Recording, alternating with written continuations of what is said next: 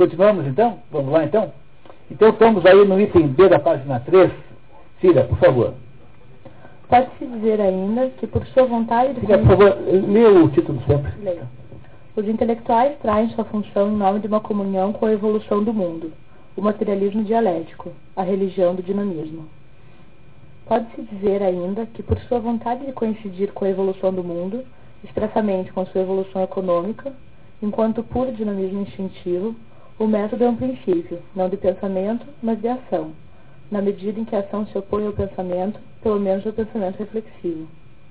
Eis porque essa posição possui um valor supremo na ordem prática, na ordem revolucionária, sendo assim totalmente legítima entre homens cujo propósito é o triunfo temporal de um sistema político e econômico, quando ela é uma flagrante traição entre aqueles cuja função é honrar o pensamento precisamente enquanto esse deve ser alheio a toda consideração prática. Mas esses intelectuais fazem mais. Eles querem que essa união mística com o devir histórico seja ao mesmo tempo uma ideia desse devir. União mística com o devir histórico. Então vamos tentar entender o que é isso. União, essa é uma ideia hegeliana. Ah, é, Hegel dizia assim, Weltgeschichte ist Weltgerichte. Significa, a história do mundo é a história da justiça do mundo. É muito importante essa expressão hegeliana. Tá? Ela, é, Hegel achava que a história tem um sentido, né? que a história tem, traz dentro de si uma explicação dela própria, e que, portanto, a Hegel achava que a história é uma, um processo no qual vai se aumentando a, a justiça e a, digamos, o, a, a, perfeição do mundo. Portanto, Weltgeschichte, Weltgeschichte é a história do mundo, ist Weltgerichte, é, é a justiça do mundo. Né? Então, a, a história do mundo é a justiça do mundo.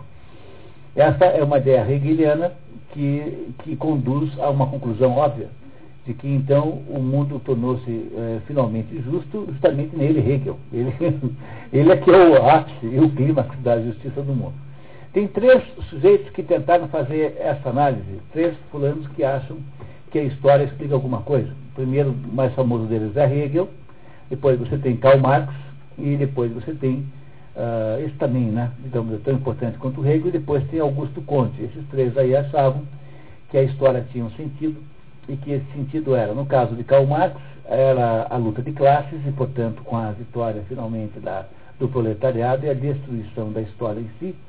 Uh, Hegel achava que era uh, finalmente né, a ter atingido pelo Estado moderno a possibilidade final de, de vida humana e para Augusto Conte que era a instituição do mundo positivo, quer dizer, sair do mundo daquelas fantasias metafísicas e místicas e uh, direcionar a humanidade para o ensino, para o estudo daquilo que é verdadeiro concreto, aquilo que é positivo, ou seja, aquilo que é mensurável, que é, que é experimentável de uma maneira ou de outra. Bom, para que esses três aí tivessem razão, independentemente do mérito que cada um tenha, seria necessário que a história contivesse nela própria as suas próprias, as suas próprias origens. Quer dizer, para você poder afirmar uma coisa dessa, que a história faz sentido e que ela tem um sentido em si, você teria que necessariamente dizer assim, bom, então esse, esse, essa característica sequencial da história, que eu faço que uma coisa vem depois da outra, isso teria que ter sido inventado pela própria história. E não, não poderia ter uma origem que não fosse a própria história. Como a história não se auto-inventou, então é muito improvável que ela possa ter um sentido detectável. E a tentativa de perceber um sentido detectável na história é completamente fútil e não leva a lugar nenhum. Porque nós não sabemos de fato para onde vai a história e o que ela significa. Não há modo de saber isso. O que nós sabemos é que a nossa vida individual é uma vida de entrada e saída da história. Quando a gente nasce, a gente entra, quando a gente sai, a gente sai. Quando morre, a gente sai. Então, a nossa vida individual pode ter um sentido histórico, entenderam? Dizer, a gente existe depois desexiste. Quer dizer, a nossa vida individual pode ter um sentido histórico. Mas não a história em si própria não tem. Mas agora percebam vocês, na hora que um intelectual é, faz um esforço de descrever a história como ela é, dizer, descobrir o sentido da história, não há aí uma tentação incrível de você ser coautor desse negócio? Quer dizer, se você acha que a história é feita para fazer a luta de classes, você quer ser o quê? Quer ser um fulano que está lutando na luta de classe. Você acha que a história é para a construção do Estado moderno? Você quer ser o quê? Um construtor do Estado moderno, e assim por diante. Então, na hora em que você entende isso, você entende por que é que alguns intelectuais deixam o mundo abstrato e vão para o mundo prático. Porque é, é, há uma tentação da ação que não é possível uh, naquele mundo ideal, né? como diz o Cálitos. No fundo, no fundo, é tudo conversa fiada, que interessa mesmo são você dar o, vazão aos seus desejos e a sua, ao seu desejo de poder, ao seu desejo de ação. E todas as filosofias modernas são isso. O que é Nietzsche?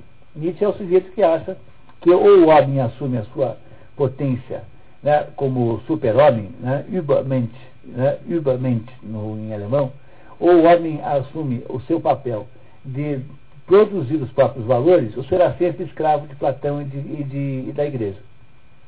Então, Nietzsche começa a sua filosofia dizendo que nós fomos, estamos sendo tapeados há dois mil anos por dois palhaços, um chamado Platão e outro chamado Jesus Cristo, que nos dizem como nós devemos nos comportar. Então, o jeito como a gente deve lidar com isso é repudiar essas influências e dizer assim, bom, em primeiro lugar, vamos fazer tudo ao contrário do que eles mandaram. Então, se, se Deus manda, se Jesus manda você ser caridoso, seja egoísta. Se manda você ser pacífico, seja belicoso. Se manda você ser é, é, prudente, seja imprudente, assim por diante. Se você, depois que você fizer essa rebelião contra essas duas coisas, chamada platonismo e cristianismo, então, finalmente, o Übermensch, né? você agora no status humano pode criar os seus próprios valores e assumir o poder definitivamente. Essa é a filosofia de, de Nietzsche. Nietzsche acha essencialmente isso.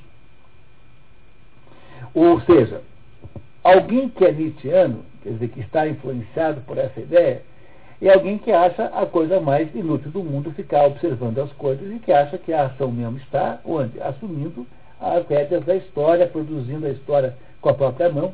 Que é isso que esses intelectuais, é essa tentação a que esses intelectuais não resistem e tornam-se o quê? Intelectuais orgânicos, não é isso? Intelectuais dialéticos, intelectuais é, associados à praxis. É tudo isso que o Julian Bandar diz que é traição e que viabiliza e descaracteriza o intelectual como tal. Vamos deixar de explicar? Então vamos lá. Carinha, por favor. Aquele, exclamam deles, que não insere sua ideia política no devido histórico, ou melhor, que não a extrai, por uma análise racional deste último, está fora tanto da política quanto da história, mostrando por seu ou melhor que ele considera homogêneos o fato de comungar com o devido histórico e o fato de emitir, por uma análise racional, uma ideia sobre ele. É assim, o, a ideia marxista né, de que só há intelectuais orgânicos. O que é um intelectual orgânico? É o sujeito que ou defende ideologicamente uma classe ou uma outra classe. Então, por exemplo, eu na visão do marxista, seria um intelectual orgânico defensor do capitalismo. Provavelmente seria essa análise que um marxista faria de mim. Né? Isso, por outro lado, você pega o Leandro Konder e seria um intelectual orgânico socialista. E o sujeito que não faz nenhuma coisa nem outra é uma espécie de beletrista, um palhaço, fica fazendo poesia, que não adianta nada. Entendeu? Então, para o marxista, você tem o quê? Intelectuais orgânicos ou é, sujeitos metidos a intelectuais, que são apenas beletristas, gente que faz poesiazinha, não sei o que, não sei o que, que não vale nada, porque não faz a revolução nem a obsta. E que os outros intelectuais de verdade seriam aqueles que ou estão associados ao devir histórico, né? Devir é o devir significa ao processo, né? Ao, ao, ao, aquilo que está acontecendo, ao processo da história. Do lado de uma classe, por exemplo, dos burgueses, ou do lado dos, dos proletários. Então são esses os intelectuais que têm sentido. E essa é a ideia central do engajamento. Quer dizer, engajar-se o que quer? É, colocar-se a favor de uma classe. Então, quando Jean Paul Sartre diz que não denunciou os crimes stalinistas para não desesperar, para não desesperar o proletariado, está dizendo o seguinte, eu irei sacrificar a verdade porque eu não estou querendo defender a verdade, eu estou querendo defender o proletariado. Então, justifica-se uma mentira por razões de defesa política. Esse é o conceito essencial daquilo que se chama de ideologia. Ideologia não é a busca da verdade, mas ideologia o que é? É uma defesa intelectual de um certo, uh, de um certo poder, ou seja, é uma defesa intelectual de uma certa uh, estrutura de poder. Isso é ideologia. E é isso que os marxistas acham que é a única possibilidade existencial humana. Claro que isso está absolutamente em desacordo com o que o, com o, que o Julian Bandar acha, porque ele acha que os intelectuais deviam estar defendendo a verdade. E o marxista dirá assim, não, você acha isso porque você é um, um beletrista filosófico ou você é provavelmente um defensor da burguesia. É isso que um marxista diria para o Julian Bandar. É, é, claro que a posição marxista é indefensável em última análise, porque se tudo é ideologia, então essa mesma ideia né, de que isso é assim não seria, por, por sua própria razão, uma ideologia? Se tudo que, né, se tudo que se diz é ideologia ou é nada. Ora, então se tudo é ideologia, essa ideia de que tudo é ideologia também não seria ela própria ideológica, mas óbvio que é, portanto, a, afirmação de que tudo é ideológico é absolutamente suicida, não dá para sustentar nenhum minuto. Pois o que o Juliano Bandar está querendo é que os intelectuais persigam a verdade e não persigam os interesses de classe, de país, de in, econômicos, enfim. Não colocar a vida intelectual a serviço de coisas que não pareçam apenas a justiça, aquilo que está certo e errado. É claro que o intelectual pode errar, pode, mas ele não errará muito se ele, em princípio, recusar-se a produzir uma, uma, uma, uma associação das suas ideias a um determinado interesse prático. É isso que está errado na opinião do Julian Bandar. Continuamos? Lembraremos a esse professor de filosofia uma frase de Spinoza. O círculo é uma coisa, a ideia do círculo é outra, que não tem centro nem periferia. E lhe direi. O devir histórico é uma coisa, a ideia desse devir é outra, que não é um devir. Ou ainda, o dinamismo é uma coisa, a ideia de um dinamismo é outra, que sendo algo formulável, comunicável, isto é, idêntico a si mesmo enquanto o exprimimos, é ao contrário uma coisa estática. É, assim, pessoal, o jogo de futebol não é igual à narração, não é igual à somatória das críticas sobre o jogo de futebol. Isso é um problema sério, né? Por exemplo, filosofia, sob algum ponto de vista, é alguma coisa que só se faz fazendo. A filosofia, rigorosamente falando, só acontece quando alguém filosofa. O fato de nós estarmos aqui falando de ideias filosóficas não significa que nós estejamos fazendo filosofia. Porque o conjunto das ideias sobre filosofia não é igual à filosofia propriamente dita. Quer dizer, a, o devir histórico é uma coisa. O, a imagem intelectual do devir não é o próprio devir, é uma outra coisa diferente. Portanto, o intelectual tem que saber em que dos lados ele vai estar. Se ele vai estar na análise do devir e olhar para ele entender o que está acontecendo, ou se ele vai ser participante, quer dizer, se ele vai ser coadjuvante do processo de fazer a história. Diz, o Julian Bandar que intelectual é aquele que não faz, não participa, mas que analisa as coisas de, um, de uma perspectiva mais alta. Senão não dá. Senão você vira o quê? Você vira engajado nos problemas ali. É, é mais ou menos como um, um, um, uma pessoa que tem, por exemplo, ah, para determinadas profissões darem certo, é preciso que elas tenham determinadas regras. Por exemplo, os psicanalistas não podem ficar dormindo com as pacientes todas. Não podem, porque isso significa que ele perdeu a sua capacidade de analisar o problema do, do, do, do, do cliente. Não é nem uma questão de ética profissional. É uma questão de criar as condições mínimas para você poder conversar é, sobre os problemas com uma certa neutralidade e assim por diante. Pois a gente não pode também, os intelectuais não podem dormir com a história, porque senão não dá. Agora, é claro que o intelectual pode fazer um processo de influenciar a história sempre fará assim, porque no fundo a história será sempre influenciada por eles, sem precisar participar. Como é que você então produz uma salvaguarda de que a ação do intelectual não será uma ação engajada? É, limitando a sua ação à defesa da causa da justiça. Não defender assuntos de classe, não defender assuntos de raça, não defender assuntos de nação. Porque toda vez que ele defender qualquer assunto desse, ele irá produzir uma interferência direta no dever. E isso não é a missão do intelectual. A missão do intelectual, de acordo com ele, é olhar e analisar as coisas sob o ponto de vista dos valores amplos e neutros. Isso parece sempre um pouquinho abstrato demais, e é por essa razão que o chamavam de Clerc de Ligne. Quer dizer, aquela piada do Clerc de Ligne tem, está associada a esta é, pretensa, digamos assim, neutralidade excessiva, quer dizer, uma vida meio nefilibata que ele está propondo, né? Uma, uma, uma, uma, um distanciamento excessivo do mundo. Mas é preciso dar a ele aí o benefício da dúvida por enquanto. Será que ele tá, tem razão? Vamos continuar ouvindo o Julian Mandar, então. No mesmo sentido, um dos condiscípulos proclama: já que este mundo é dilacerado por contradições, somente a dialética, que admite contradição, permite considerá-lo em seu conjunto e encontrar-lhe sentido e direção. Em outras palavras, já que o mundo é contradição, a ideia do mundo deve ser contradição. A ideia de uma coisa deve ser da mesma natureza que essa coisa. A ideia do azul deve ser azul. Também aí diremos o nosso lógico. A contradição é uma coisa, a ideia de, de uma contradição é outra, que não é uma contradição. Nós notemos, em homens ditos de pensamento, essa inacreditável confusão entre uma coisa e outra, a qual, se é involuntária, prova uma insigne carência intelectual, e se é voluntária, o que tendo a acreditar, demonstra uma notável improbidade. Está dizendo que é improbidade.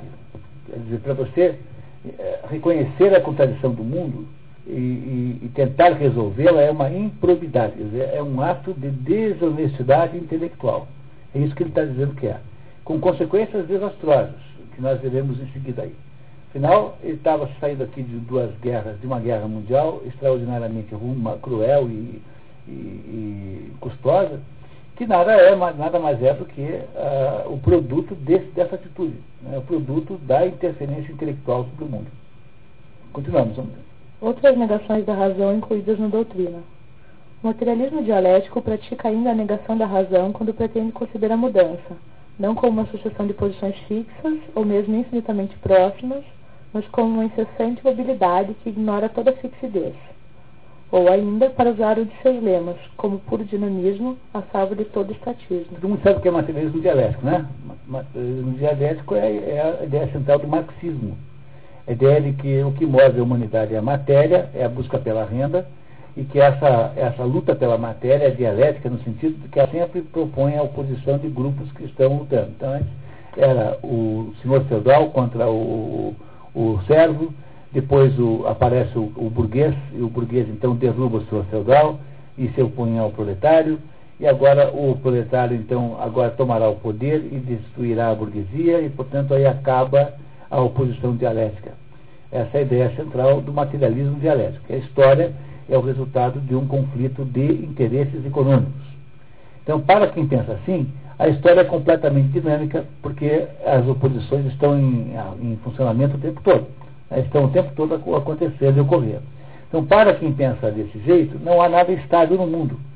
E, e, é de se achar muito estranho que alguém possa concluir sobre um mundo que não é estável de modo nenhum, porque que conclusão eu posso ter do mundo se ele não é nem um pouquinho estável?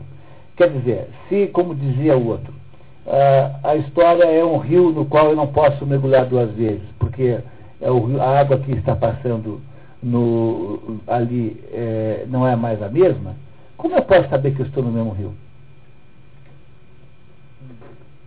Como eu posso saber que sou eu mesmo? Mas eu sei que sou eu mesmo. Quer dizer, há alguma coisa que unifica as coisas, apesar de as coisas mudarem. Dizer, embora as coisas mudem, elas não mudam tanto assim que possam não ser as mesmas. Não é isso? Então há sempre duas coisas, duas dimensões envolvidas em qualquer processo da natureza. Uma coisa é a, as mudanças possíveis pela, pelas quais alguma coisa passa, como por exemplo, quando você tem um ovo que vira depois um galinho João, que era o galo da Clara. O João, lembra do João? Tinha um galinho chamado João. Né? E, então aquele, o, aquele bichinho que estava dentro do ovo virou depois uma galinhazinha, né? Eu não sei, o João era menino ou era menina? Era, era, Pois é, eu não sei. Bom, é porque a gente não sabe bem, né? Galinha é sempre difícil. Então. Mas, mas o, aquele bichinho que era um ovo, depois virou um galinhozinho assim, aquele bichinho sempre foi o mesmo, embora tenha passado por diversas aparências. Entenderam? Eu não tenho direito de afirmar que aquele negócio ali era um diferente cada vez, porque era, no fundo, o mesmo animal, e quando a gente deixa de ser um bebê e torna-se uma pessoa idosa, nós continuamos sendo a mesma pessoa. Não é? Temos o mesmo nome, o mesmo CPF, tudo igual. Embora a nossa aparência tenha mudado muito em 60 anos, 70 anos, 80 anos. Então, sim, claro, mas você não mudou de natureza. Você não é uma outra pessoa que não o João, é isso? Tá, então, o fato de que você modificou-se não significa que você mudou de identidade. Não, é isso? não só as suas ideias mudaram, mas o seu corpo ficou diferente, etc. Então, o problema todo desse problema aí, quer dizer, o que está por trás dessa questão filosófica, é que se por um lado as coisas não, são, não ficam iguais, porque o que caracteriza o, a natureza é o devir, né? tudo está na natureza é o devir. Lembro que o Sr. Agostinho nos disse há 15 dias que tempo não existe, que o tempo não existe porque o passado já foi embora e o futuro não existe ainda. Portanto, o tempo é sempre presente. Mas nós, no entanto, temos uma noção de tempo. E ele diz Santo Agostinho assim, não, mas nós temos uma noção de tempo porque o nosso espírito unifica o passado, o presente e o futuro estabelecendo a seguinte regra: existe um presente passado, um presente presente e um presente futuro. Quem faz esta manobra de unificação é o nosso espírito. E ele cria essa ilusão chamada tempo. É, Santo Agostinho nos explicou isso na semana passada, no último encontro que nós tivemos aqui. Então, o que caracteriza, no entanto, o que caracteriza a vida a eh, concreta, a vida real da natureza é essa passagem de estado essa passagem de estado, no entanto, não pode ser é, uma passagem que modifique as coisas de tal ponto que elas não sejam mais as mesmas. Quer dizer, se elas se modificam, é verdade, por outro lado, elas de alguma maneira continuam se unificando de algum modo. E essa unificação que permite que eu possa dizer assim, ontem eu fui assim, não é? Porque se não for assim, eu não me responsabilizo mais nada. Quer dizer, ontem eu passei no sinal vender, mas não fui eu. Como que eu posso, como que pode garantir que fui eu, que fui a mesma pessoa? É preciso unificar o passado com o presente e com o futuro, senão não há possibilidade nenhuma de haver responsabilidade, por exemplo. Mas o, o que acontece aqui é que a ideia de que tudo, tudo, tudo muda, que é a concepção marxista, é, não pode dar a ideia de que tudo muda e que perca é, na direção de perder uma unidade, porque no fundo a unidade continua existindo. Os filósofos estão preocupados com esta unidade e não com o devir, não com os detalhes do devir específicos um a um. É isso que ele está querendo contar. Continuamos? Essa é também uma retomada, embora muitos, muitos devam negá-lo, da tese bergsoniana que prega a compreensão do movimento em si, oposição a uma sucessão de pontos fixos, por mais próximos que sejam, o que é completamente diferente. Ora, essa atitude pronuncia a abjuração expressa da razão, só que o próprio da razão é imobilizar as coisas das quais se ocupa, pelo menos enquanto delas se ocupa, pois o puro devir, excluindo por essência toda identidade de si mesmo, só pode ser objeto de uma adesão mística, não de uma atividade racional. É, você não pode pressupor que a identidade da coisa com ela mesma desaparece, porque ela mudou. Então, aquele pintinho é, continua sendo aquele animal que agora já é uma galinhazinha, mas é o mesmo animal. É isso que ele está dizendo. Os intelectuais e a ideologia comunista. Além do materialismo dialético, assinalarei outros movimentos pelos quais os intelectuais, aderindo à ideologia comunista, traem um ensinamento que era sua razão de ser. A.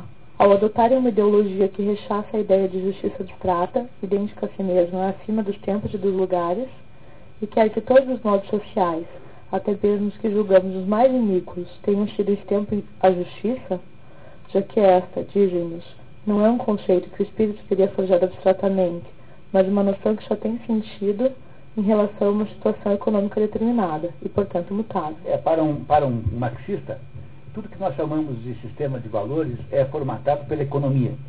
Então, é, o marxista diz que isso tudo pertence a uma entidade chamada superestrutura. Que é assim, o, a burguesia que hoje comanda a sociedade humana ela constrói uma ética burguesa e essa ética burguesa que prevalece agora. Mas se quando houver o proletariado, quando o proletariado mandar no mundo, então ele terá uma outra ética que não a burguesa. Então, de acordo com o marxista, isso que nós chamamos de valores humanos são condicionados às circunstâncias de época econômicas, basicamente, e, portanto, não são universais. Bom, é claro que os sistemas éticos, os sistemas morais variam de época para época. Entendendo? Agora, preste atenção num ponto aqui que é fundamental para entender isso. É óbvio que os sistemas morais variam de época para época. Tem época que pode uma coisa e não pode a outra.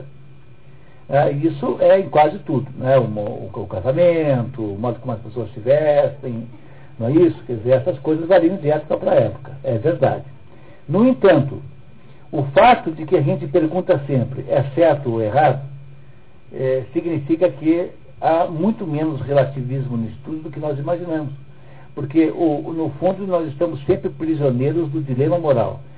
Isso significa, na prática, o seguinte, que a diversidade de códigos morais, apenas, no lugar de desmentir, apenas confirmam o não relativismo do processo moral. Compreendendo que é exatamente o contrário, porque é assim, seja qual for o código de época, seja qual for o costume, seja qual for um, momento, como, um modo como se faz numa certa época, nós estamos sempre perguntando se é certo ou errado. Então, o fato de que existem modificações ao longo da história, que os marxistas atribuem ao sistema econômico, não quer dizer que não exista alguma unificação no processo social, ou seja, não significa que não possam existir coisas que são universais. Então, o, o que o, o, o Julian Bandar está dizendo é que os intelectuais se preocupam com aquilo que é universal, e não com aquilo que é pontual e acidental e específico. Então, o bem, o bom tem que ter uma, uma característica de universalidade, apesar de que possa variar um pouquinho é, conforme a época. O justo é sempre justo. E na hora em que os intelectuais, então, abandonam essas preocupações, abandonam a perspectiva de universalidade dos valores, eles apenas tornam-se parte da confusão do seu tempo.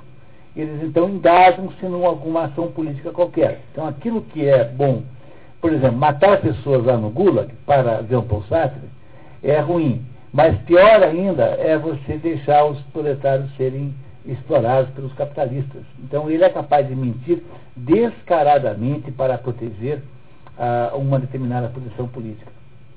Essa é exatamente a situação, por exemplo, da Marilena Chauí.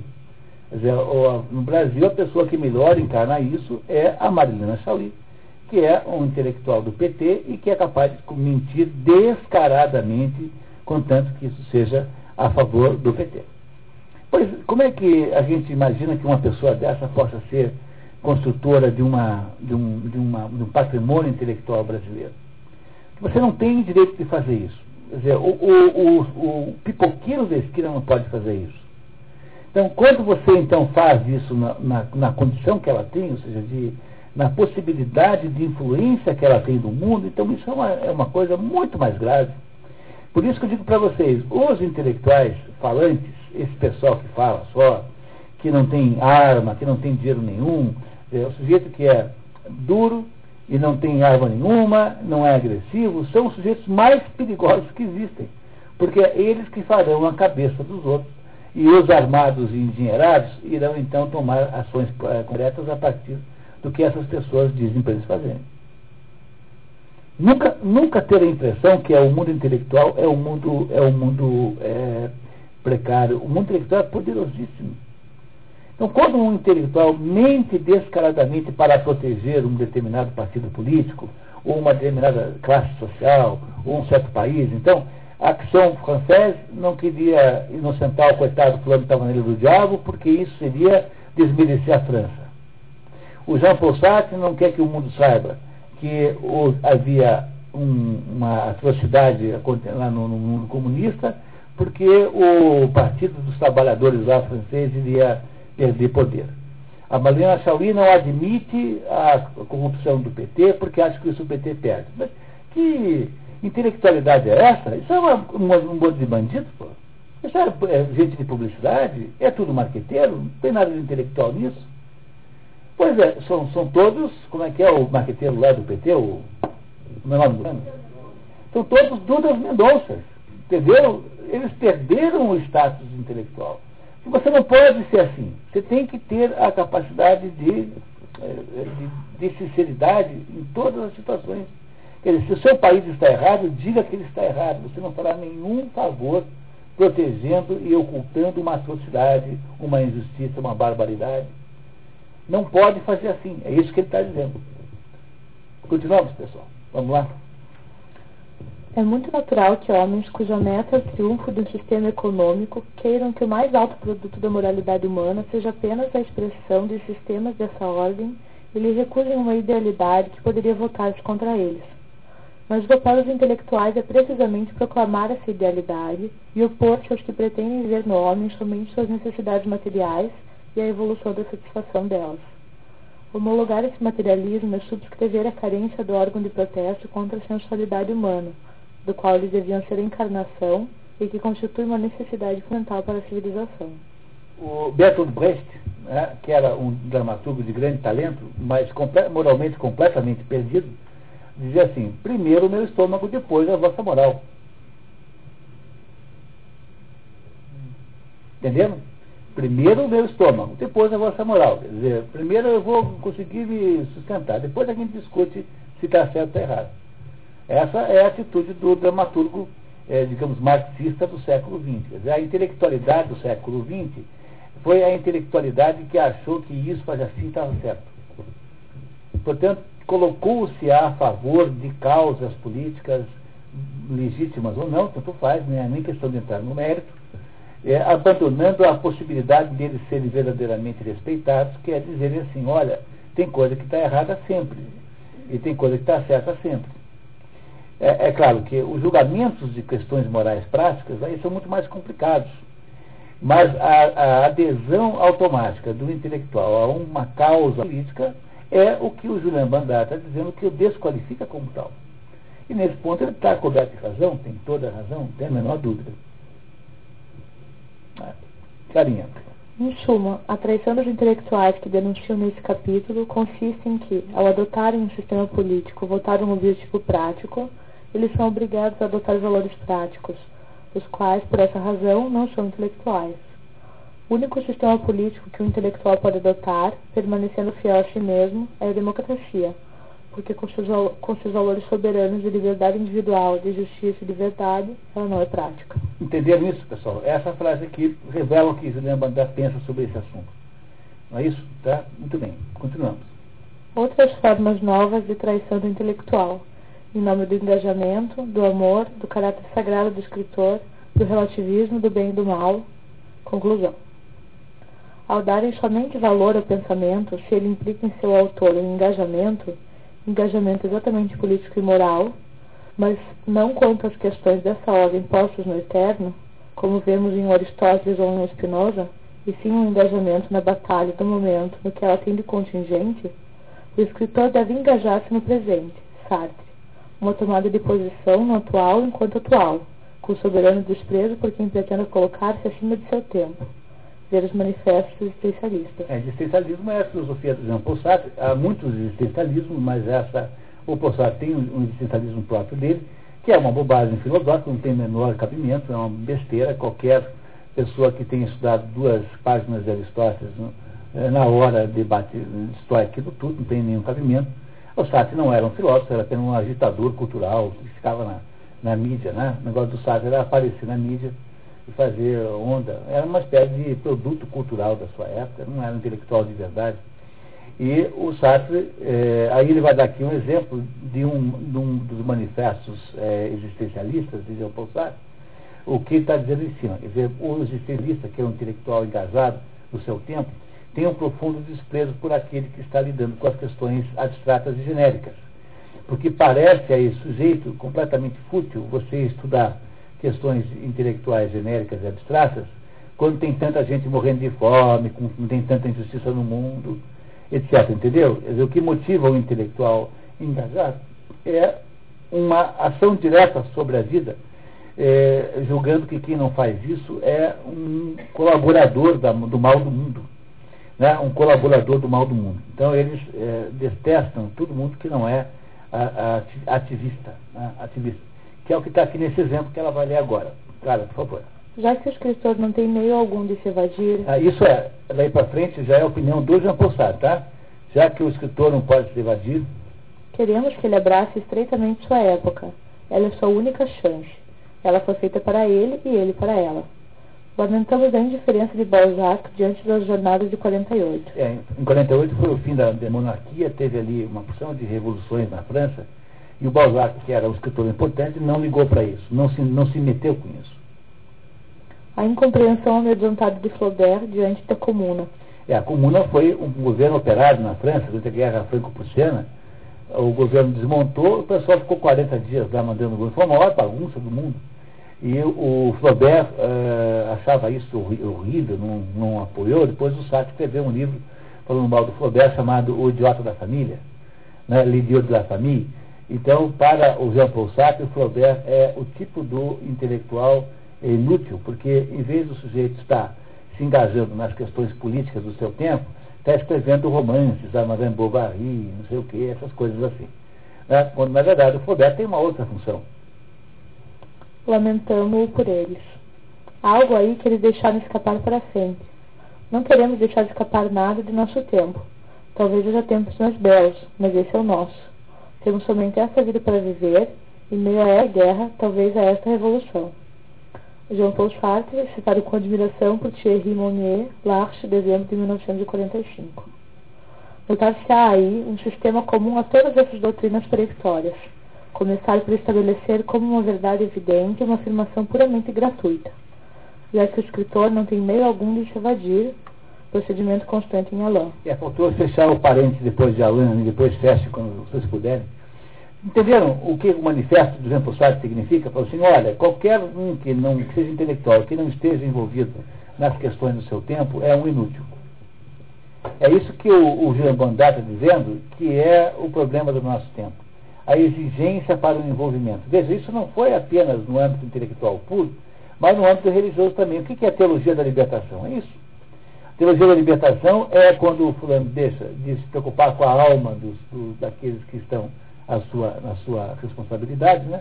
o padre tem a obrigação de cuidar das almas dos seus, dos seus, uh, suas ovelhas, né? digamos lá, dos seus, dos seus, dos seus uh, uh, cuidados lá, da, da, da, daquela comunidade cristã. E o padre, então, vai resolver o problema da latifundiário no Brasil, o problema do latifúndio, o problema de não sei o quê.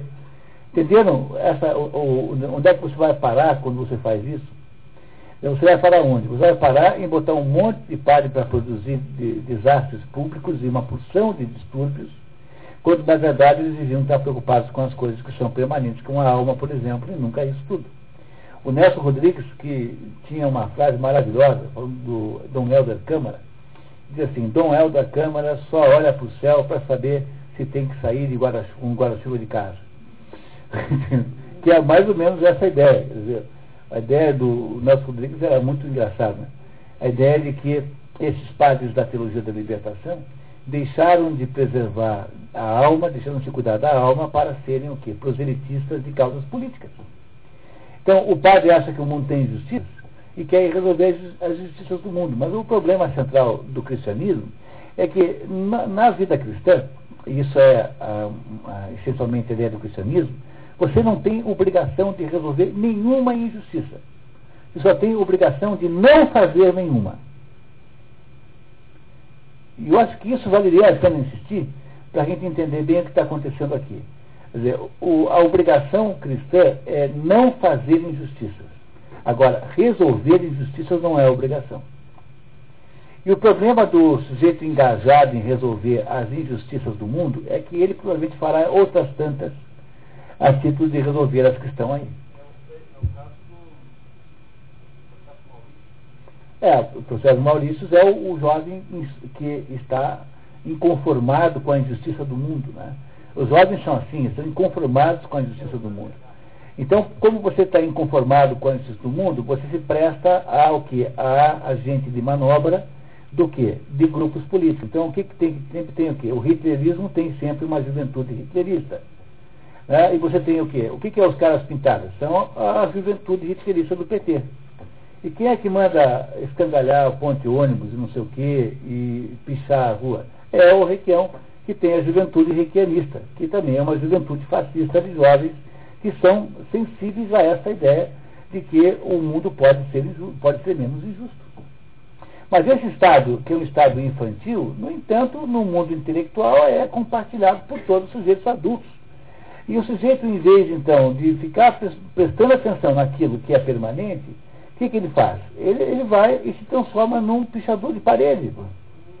E é isso que vira o intelectual engajado, de acordo com o Julian Bandar. É isso o que virou o mundo moderno. em que os intelectuais, então, ninguém mais estuda filosofia de verdade, por que, que você não estuda Aristóteles e Platão? Ninguém ensina isso na universidade. Se você quiser estudar Aristóteles e Platão, tem que estudar por sua própria conta, porque na universidade ninguém te ensina. Que é porque só existe no, no, na universidade brasileira ensino de filosofia engajada. Então começa com Nietzsche para cá, não tem nada para trás. Eles pressupõem que aqueles problemas filosóficos que esses uh, antigos resolveram, levantaram já estejam resolvidos. No entanto, eu garanto a vocês que ninguém tem a menor ideia do mundo antes de fazer um bom estudo de Aristóteles e Platão, porque não dá para fazer. Não dá para entender nada se você não parte de uma base sólida.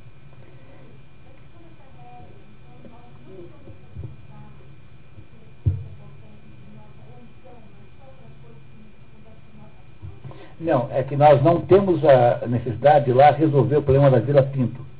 Porque não está no, nós não temos obrigação de resolver o problema da dor do mundo, da pobreza, porque essas coisas não estão, não são do nosso tamanho. É assim, a exploração.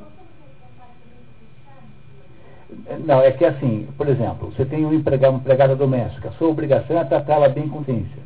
É não explorar a sua empregada doméstica, não fazer uma injustiça Agora, se, se as empregadas domésticas são, são, são é, mal uh, tratadas, se elas são injustiçadas, isso não é uma obrigação cristã resolver. É isso que eu estou dizendo. Do ponto de vista do cristianismo puro e simples. Então é assim, o mundo tem coisas erradas. Tem.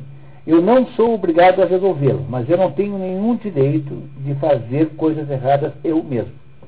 Então é assim, tem Qualquer coisa. É, pega aí o fato de que as crianças têm a doença do mundo, a diferença de renda. O fato de que não há diferença, que há diferença de renda no mundo, não está na minha obrigação resolver. É assim, eu tenho que pagar o melhor salário que eu puder para quem trabalha comigo, mas resolver isso não, porque todo sujeito que aparece como voluntário para resolver isso, ele vai dizer assim, bom, então é o seguinte, pessoal, eu resolvo sim, só que eu preciso de 30% do PIB. Então eu preciso de 40% do PIB para fazer isso. O que, que, é o governo? O governo é uma entidade né, de natureza benemerente. Ele só promete fazer isso. O, a, a, o discurso do governo é resolver as injustiças do mundo. Ele falar como? Ele tentará fazer, e toda vez que ele não conseguir, porque ele no fundo não quer fazer, ele vai dizer que não fez ainda porque faltou dinheiro. Então ele perdeu a CPMF e inventa agora um outro imposto para a saúde. Embora tenha um superávit primário gigantesco. E ele depois inventará um outro imposto para uma outra coisa. E uma outra coisa depois para uma outra coisa. Por quê? Porque o discurso do governo é o discurso de resolver as injustiças do mundo. Isso não é uma abordagem cristã. Isso é apenas um marketing que você usa para resolver o seu problema pessoal, para botar dinheiro no seu bolso. Porque o que, que o governo fez com tudo isso? Botou 10 mil petistas em cargos de comissão bem pagos. Então, no fundo, é apenas isso, apenas um truque de marketing, não tem nada a ver vantagem da CPMF é modernização do. Sim. Mas, bom, mas pelo menos admitam. Isso, né? Admitam isso. E depois é, também se pensar se isso é justo. Também tem mais essa.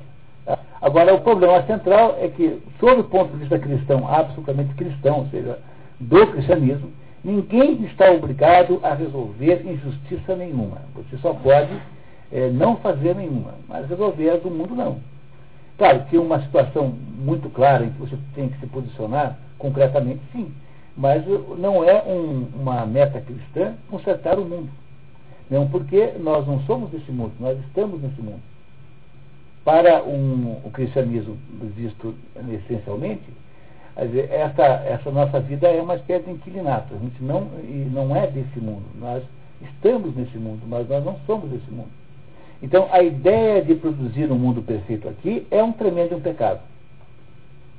Quase nenhum pecado é maior do que esse, porque é uma maneira de divinizar a terra. Divinizar a terra é um pecado extraordinário. É isso que fazem os ambientalistas, por exemplo. A ideia de ter uma, uh, uma, uma terra perfeita tal, é uma espécie de pecado do ponto de vista cristão rigoroso. Porque nós não podemos divinizar esse mundo aqui. Esse mundo é uma espécie de passagem apenas, é um inquilinato. Somos todos inquilinos desse mundo. Nós não moramos aqui. Está escrito lá literalmente na Bíblia. Vós não estáis nesse mundo, mas vós não sois desse mundo.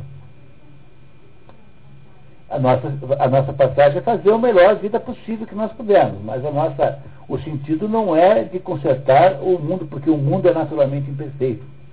E aí, e aí a gente entende que o mundo é imperfeito quando a gente pede ajuda a Santo Agostinho. Santo Agostinho dizia, olha, uma coisa só pode existir por três possibilidades, por três razões. Uma, por três processos. Um, pela transferência da substância, que acontece quando a gente tem filhos. Nossos filhos são da mesma substância que nós. Deus não pode ter criado o mundo assim, porque se o mundo fosse da substância de Deus, o mundo seria perfeito. E então o mundo não poderia existir. Não é? Quer dizer, a condição para que o mundo exista é que ele seja imperfeito. É uma condição de presença do mundo, uma condição lógica. O mundo não pode existir se não for imperfeito. É por isso que a tentativa de consertar esse mundo é uma tentativa completamente equivocada. Então, se ninguém fizesse injustiça nenhuma, o mundo seria melhor. Mas é a única coisa que está de fato ao seu alcance é não fazer nenhuma injustiça. Esse é o ponto de vista cristão, exclusivamente cristão.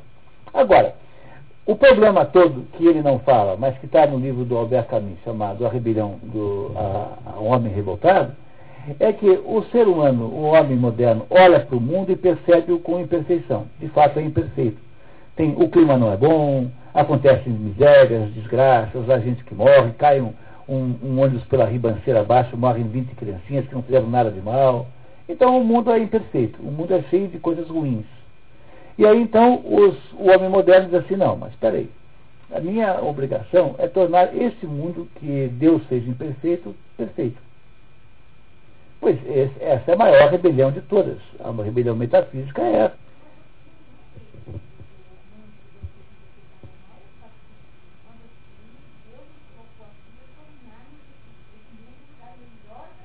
Não, não foi para isso que Deus fez você de modo nenhum. Porque Deus não é um agente imobiliário que está querendo melhorar esse pedaço do, do.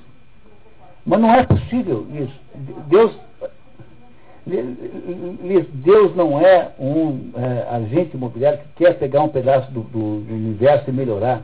Deus tem outros planos para você que não é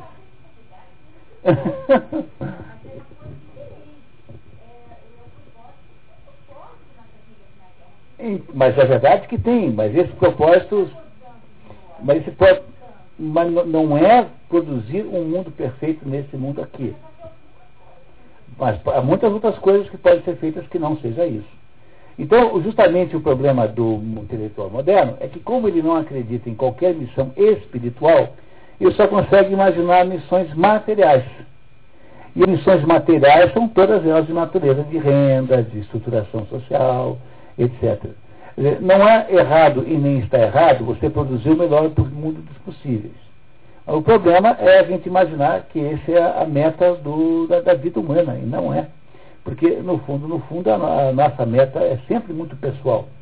É, é sempre muito pessoal. Então, a, a, ideia do mundo moderno é uma ideia muito divinizante do mundo material. E isso é o problema central. Veja, por que, que os intelectuais começam a baixar do mundo do espírito e vão agir no mundo material, apenas no mundo material? que para o, o, ponto de vista do intelectual moderno, só a, só a renda vale. Dizer, nós tornamos as coisas absolutamente monetizadas, só se fala em dinheiro. Só tem uma única dimensão pelas quais as pessoas se interessam, que é renda, dinheiro, distribuição de renda. E aí esse é o fenômeno que nós acabamos de criar aqui. Dizer, na hora que os, os intelectuais descem do mundo espiritual para o mundo material, nós fazemos uma sociedade de coisas. É isso que ele está dizendo que tem aqui. Quer dizer, é, o, é o, aquele grego lá, dizendo que toda essa conversa é bobagem. O que interessa mesmo saber o seguinte, qual é a quantidade de proteínas que eu como, como é que eu me divido, como é que é o prazer real da vida. Ah, esse é o fenômeno que ele está descrevendo aqui. E esse certo materialismo é o processo que está conduzindo à traição dos intelectuais.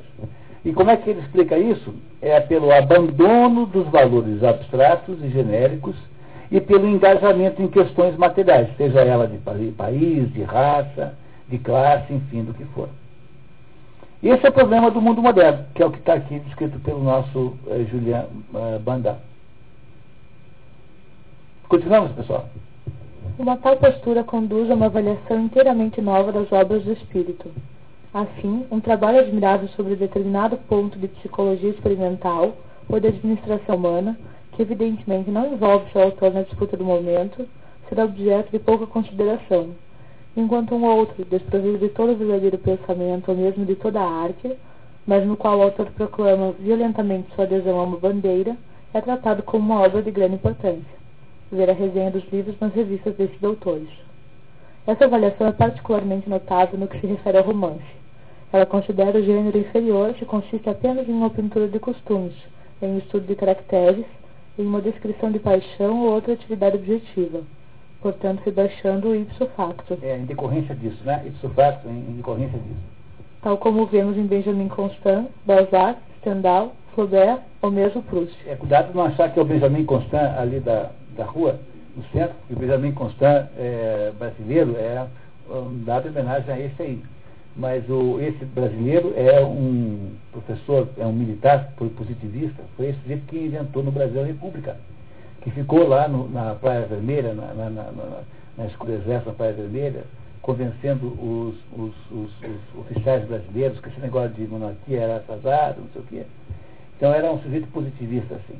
E esse Benjamin Constant aqui é uma personagem da Revolução Francesa, que era, digamos, representante do liberalismo burguês, mais ou menos assim, e que era, tem um, só um grande livro chamado Adolphe, que é muito conhecido, e que eram, esses todos eram tidos como, são desprezados pela intelectualidade moderna, porque que valor teria em Madame Bovary com tanta gente morrendo?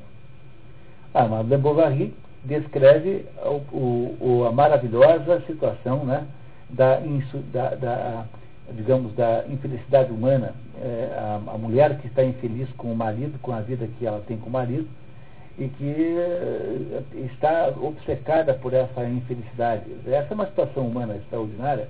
No entanto, lidar com esses assuntos para o intelectual engajado é perda de tempo. Porque isso melhora quanto a vida das criancinhas? Saber isso. É por isso que o, o intelectual engajado não quer mais dedicar isso e vai fazer o quê? Vai montar uma ONG qualquer para fazer não sei o que aí, para resolver todos os problemas do mundo. Coisas do gênero assim. Desculpe, você tinha uma pergunta uma hora, eu acabei passando por ela.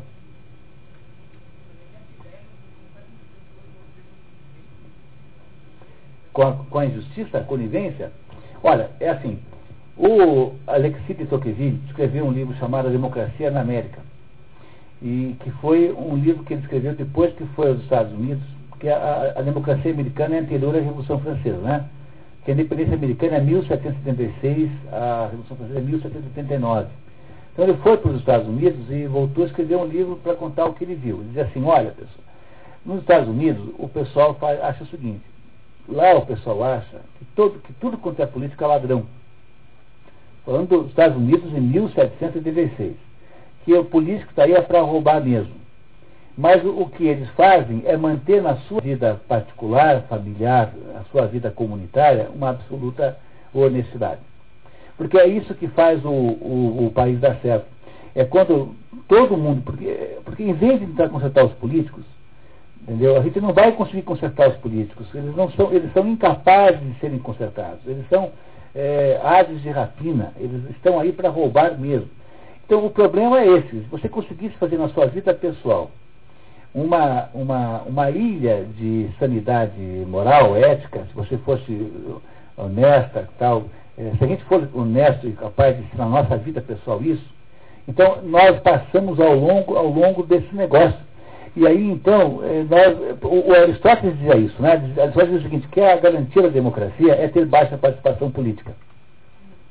É por quê? Porque se todo mundo vai lá votar, se todo mundo está envolvido em política, o demagogo tem um campo de manobra muito maior. Então ele manipula com muito mais facilidade o mundo. Então é muito melhor para a democracia que tenha um sujeito, tenha lá uma fazendinha, cuide de umas cabras e que faça um bom leite de cabra, um bom queijo de cabra, e que faça um bom produto, e que eduque os filhos, e que seja honesto.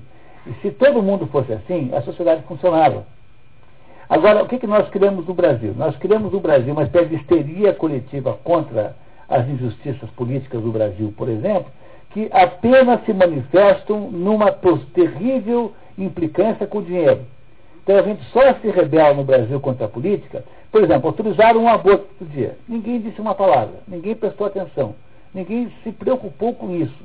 No entanto, se aparecer amanhã uma notícia de que os políticos vão ganhar agora 60% a mais, há uma rebelião nacional. Compreendeu o problema? Então, toda a nossa, a nossa, a nossa resistência, dizer, toda a nossa, a nossa cidadania, se quiser chamar assim, eu acho que deve ser isso mesmo que a cidadania, porque é uma porcaria, só pode ser isso. Né? Então, isso que chama de cidadania, né? o que, que, é isso? É uma rebelião contra o dinheiro dos outros. O que, que é ética no Brasil? É uma arma que você usa para atacar a moralidade alheia. Ou seja, é apenas um instrumento de debate político. Quando, na verdade, dizia o Alexei Tocqueville, o fundamental e o que fez os Estados Unidos funcionarem é que no âmbito das comunidades da, reais mesmo, aquelas que existem, funcionavam todos os princípios da moral cristã com absoluta garantia. Então é muito melhor uma sociedade se omitir perante o roubo, mas manter no âmbito da sua família uma estruturação honesta e correta, do que ter uma esculhambação em casa e passar o dia inteiro reclamando, que é o que o brasileiro faz, pô. Entendeu? Os brasileiros passam o dia inteiro fazendo besteira e ficam o dia inteiro reclamando do salário de, da, do fulano. Eu sou a favor de dobrar o salário, contanto que eles não apareçam. A minha tese é, dobra o salário, se, aparecer, se não aparecer, recebe o dobro. Entendeu? Porque assim pelo menos não legislam crescinices.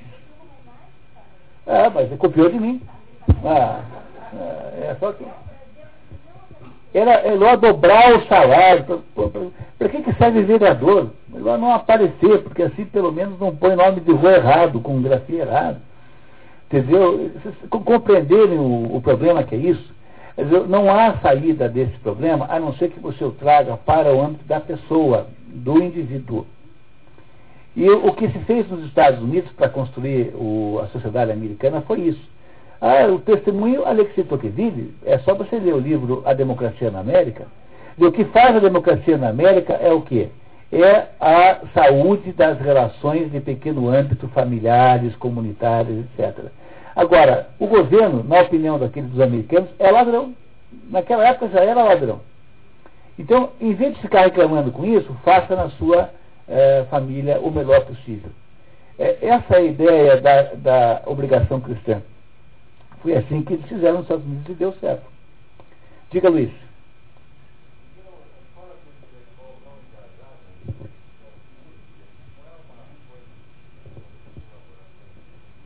Não, porque o colaboracionista é o colaboracionista é o sujeito que se omite a uma nítida injustiça.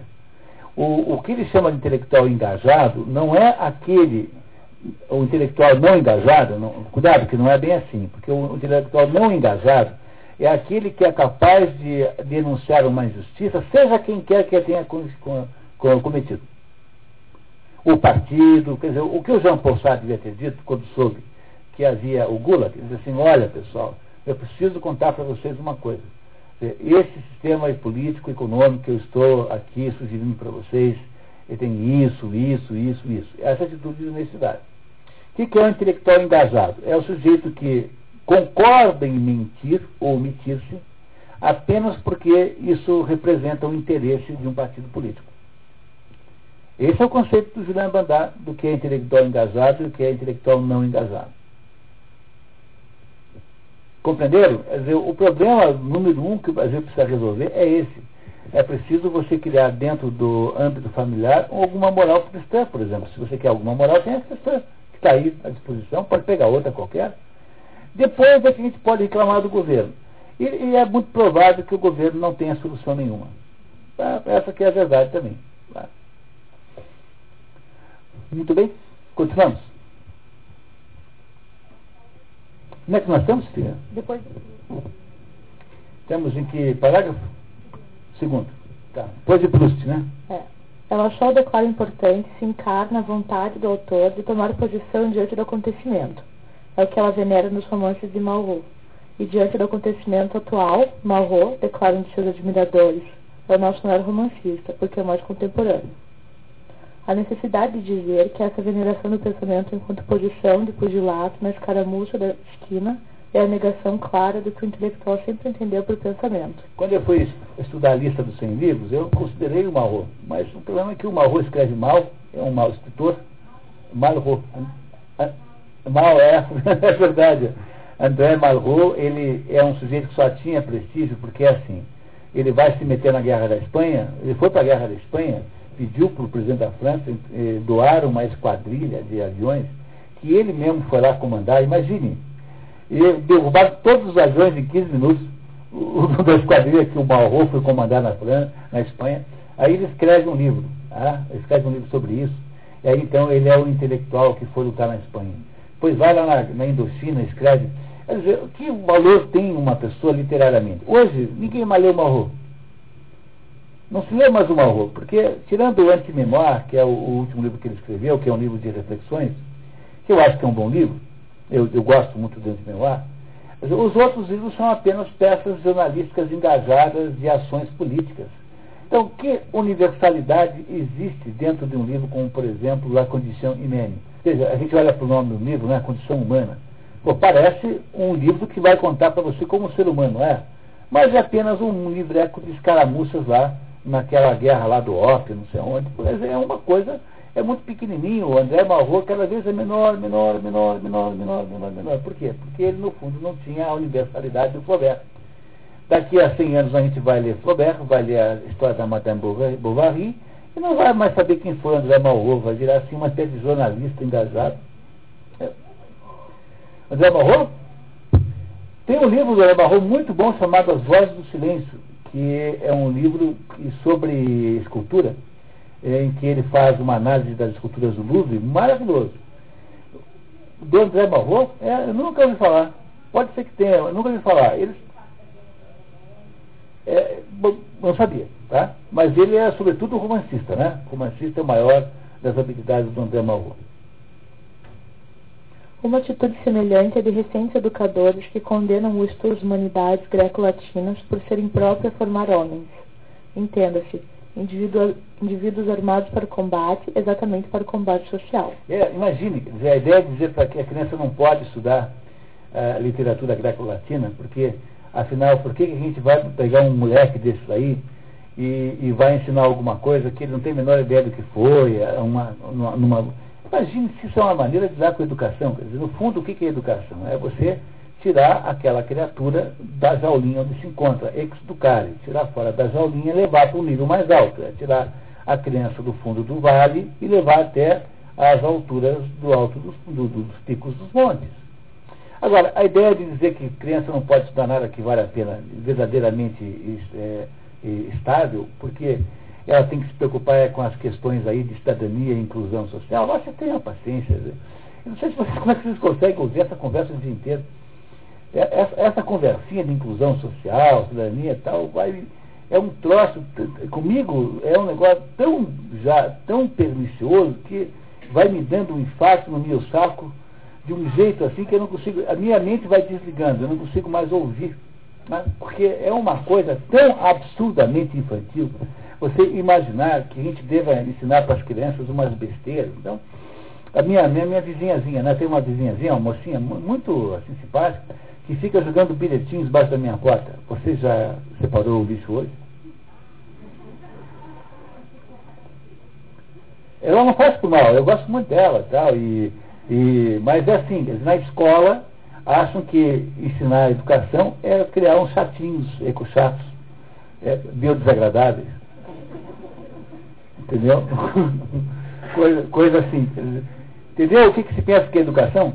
Educação, na visão aqui do Bandá, é você levar a criança a compartilhar com uma herança aquilo que houve de extraordinário na história da humanidade, ou seja, dar aquele presente e virou o quê? Uma espécie de fantasia, uma espécie de bobagem. Você não tem mais o que fazer e fica inventando bobagem. Perdeu-se completamente o que seja educação e inventa-se bobagem no lugar. É o meio ambiente é o segundo assunto. Né? Primeiro a economia, segundo o meio Ah, tá. Porque você... Barack Obama, né? Eleição, né? Pois é. Você tem que ter algum Deus, então você faz o quê? Você faz uma regressão para uma deificação da natureza e inventa, já que não é possível considerar, por exemplo, o cristianismo, então você faz o quê? Põe no lugar o ecologismo. É mais ou menos isso que se faz. Continuamos, Fih. Uma tal posição, perfeitamente compreensível em líderes de partido, é propriamente uma felonia naqueles cuja lei é querer que a educação tenha por finalidade formar. Felonia é traição, tá? Não, Ou seja, para aqueles que querem que a educação tenha a finalidade de formar, a ideia de proibir as crianças de entrar em contato com isso é uma traição. não bons lutadores que saberão arregaçar as mangas na briga de amanhã, mas homens providos de métodos do espírito e de suas morais transcendentes ao atual, coisas que o estudo das civilizações mediterrâneas da antiguidade e das que delas derivam podem oferecer com exclusão de qualquer outro. Daí, padre, o projeto Paideia. O Paideia é isso aqui. A gente só vai conseguir fazer educado de verdade se a gente recuperar aquilo que é para sempre. A recuperação do eterno é o único jeito de produzir educação. É isso que eu estou fazendo lá em Paranavaí. O projeto Paideia é isso. Tá? Ao se oporem, em nome do amor, contra a ação da justiça, a razoável de Moriarty e outros em favor de traidores comprovados, pedidos de anistia de crimes evidentes, É, aqui já começa uma fase de Julian, eh, Julian eh, eh, completamente, completamente digamos assim, radical, né? porque o, o, o Mauriac é um gênio, sabe? Esse Mauriac é um romancista, romancista francês, escreveu dois livros muito importantes, é, Thérèse eh, de, de Thieu, e escreveu um livro famosíssimo chamado Nó de Vibras, Nele Viper, Nó de Vibras. Ele é um romancista maravilhoso, é um parecidíssimo com Dostoiévski, que só que escreve de um jeito meio antiquado, meio conservador, então não tem muito sucesso. E o que ele está aqui eh, discutindo é que o Mauriac fez, foi um daqueles franceses que depois da Segunda Guerra pediu clemência, porque o Mauriac é muito católico, e diz assim, está certo, eles foram colaboracionistas, então eles, eles, me- eles merecem eh, castigo, mas vamos ser, vamos ser clementes, vamos ser, vamos perdoar. Como dizia aquele padre do, do Promesse Esposi, os noivos, não sei se vocês lembram daquele pedaço do, dos noivos, do Manzoni, em que está ali né, o Renzo, né, finalmente ele se encontra com o Rodrigo, que é aquele sujeito que gerou toda a desgraça da vida dele, encontra o Rodrigo lá à morte com a peste, e ele então é, querendo, querendo matar, queria matar o fulano. Aí o padre briga com ele, né, e diz assim, né, "Per- perdoe sempre. Né? É uma, uma espécie de uma regra básica do cristianismo é perdoar sempre. Perdoar sempre é o único jeito de ser cristão. Então, o que ele não entende, porque ele não é cristão. O Julian Bandar não é um cristão. Ele é um sujeito que não consegue ter a emoção da religião, porque ele é um racionalista puro. Tá? Ele parece muito com o ateu moderno, que é um sujeito assim que tem, apesar de ter aí uma perspectiva de valores humanos, tem uma ideia de, uma incapacidade de lidar com a ideia religiosa. Então ele fala aqui nesse capítulo, nesse parágrafo, uma série de injustiças muito grandes, porque ele acha que o que o Mauriac faz é ser, é, ter, como é que se diz, é ser piegas e está pedindo clemência para crimes monstruosos que são os crimes da colaboração. Ele não consegue entender o que o Mauriac pede, porque o Mauriac tem ainda essa percepção é, sentimental da vida que ele não tem, ele é, não tem, Julian Bandar não tem, né? Então agora vocês entendem o que ele vai dizer. Existe aí uma traição formal à condição intelectual, que o amor, sendo evidentemente um mandamento do coração e não da razão, é o contrário do valor intelectual. É, mas as pessoas também têm questões emocionais. Quer dizer, a vida humana não é apenas intelectual. E mesmo considerando que o intelectual seja prioritariamente intelectual, ele também tem aspectos amorosos. Portanto, exigir que o intelectual não tenha capacidade amorosa é um exagero muito grande. É isso, aqui nesse ponto, o Julian Bandar está equivocado. Alguns adeptos da religião do amor, mais dotados de um senso profundo do ofício do intelectual, puseram eles próprios no topo de seus valores a justiça, e não o amor. Vimos mais acima o que disse o arcebispo de Canterbury. Meu ideal não é a paz, é a justiça. E um outro grande cristão. Deve-se sempre fazer justiça antes de exercer a caridade. Quem prega o amor em detrimento da justiça e se apresenta como intelectual é propriamente um impostor. É, se você é, prioriza a, o amor, sim, mas há um momento em que é preciso ser amoroso na vida e não tem outra saída. Isso ele não consegue entender bem, porque ele não é cristão, esse Julian Bandar. Considera o escritor tem todo o direito, em nome de sua convicção moral, de declarar guerra a seu Estado, Considero mesmo que se amordaça essa convicção e só quer saber do interesse do Estado, ele se torna um baixo conformista e pratica plenamente a traição dos intelectuais. Mas considero que ele deve então aceitar as consequências, saber que se o Estado julga perigoso, o fará beber cicuta. Foi o que compreendeu admiravelmente Sócrates, o intelectual total, que não se defendeu sequer contra ação intentada contra ele pela ordem estabelecida, julgando-a legítima se tomava seu ensinamento como subversivo. Ora, os advogados aqui em questão parecem pensar que mesmo se o escritor busca apunhalar o Estado, mesmo se o confessa, a justiça deve desviar seu curso a seu favor. Ah, ele, esse parágrafo é magnífico, né? O, o que ele está dizendo é que há uma tensão permanente entre o que você acha que é certo e aquilo que os outros pensam que é certo em torno de você. Essa é a tensão que estava presente na situação que Sócrates viveu. Porque o, o, que é a criação da filosofia? A filosofia é justamente a possibilidade de alguém ter uma opinião própria diferente à opinião dos que estão em volta. Isso não existia antes, porque na cultura filosófica, na cultura é, helênica, todos os cidadãos compartilhavam os mesmos valores com a cidade. Eram pequenos lugares dedicados a um Deus, ou seja, atribuídos a um Deus, que tinham uma homogeneidade cultural absoluta pois Sócrates é o sujeito que aparece com a ideia de que ele pode ter uma opinião que não coincide com aquela da cidade. Mas Sócrates, em nenhum momento, diz que a opinião dele é mais importante. Ele está dizendo o tempo todo que se a cidade considera o subversivo, então está certo que ela o mate. Tanto é que um dos diálogos de Platão há o diálogo entre o Sócrates e um dos seus alunos, que na véspera da morte de Sócrates vai lá tentar é, é, resgatá-lo da prisão, ele suborna guarda e ia fugir com Sócrates. E Sócrates recusa-se aí. Falou assim, você está louco, pô, como é que eu vou fugir aqui agora? Vão dizer para mim, como é que cara eu vou aparecer no mundo? Vão dizer assim, ó, oh, você quando estava bem para você, você concordava, né? agora não concorda mais. Sócrates recusa-se a fugir da prisão. Por quê? Porque ele sabia que essa tensão é insolúvel, a tensão que há entre a opinião dele pessoal e a opinião da cidade. Portanto, o intelectual de verdade é o sujeito que tem que ter a coragem de até mesmo sacrificar a sua vida como contraposição à opinião da, do, do, Estado. Quer dizer, é o sujeito que diz que não vira rinoceronte de jeito nenhum. Mesmo que não virar rinoceronte signifique ser morto pelos rinocerontes. Essa é a ideia central da intelectualidade. Se você perde isso, você virou o quê? É um funcionário do governo. Dizer, o que é a, a, o intelectual universitário brasileiro? É um emprego.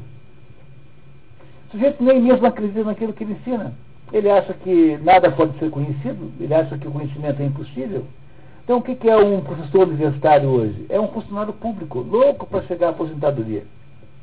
Para ele arrumar um emprego para não fazer nada e ficar com aquele dinheiro garantido.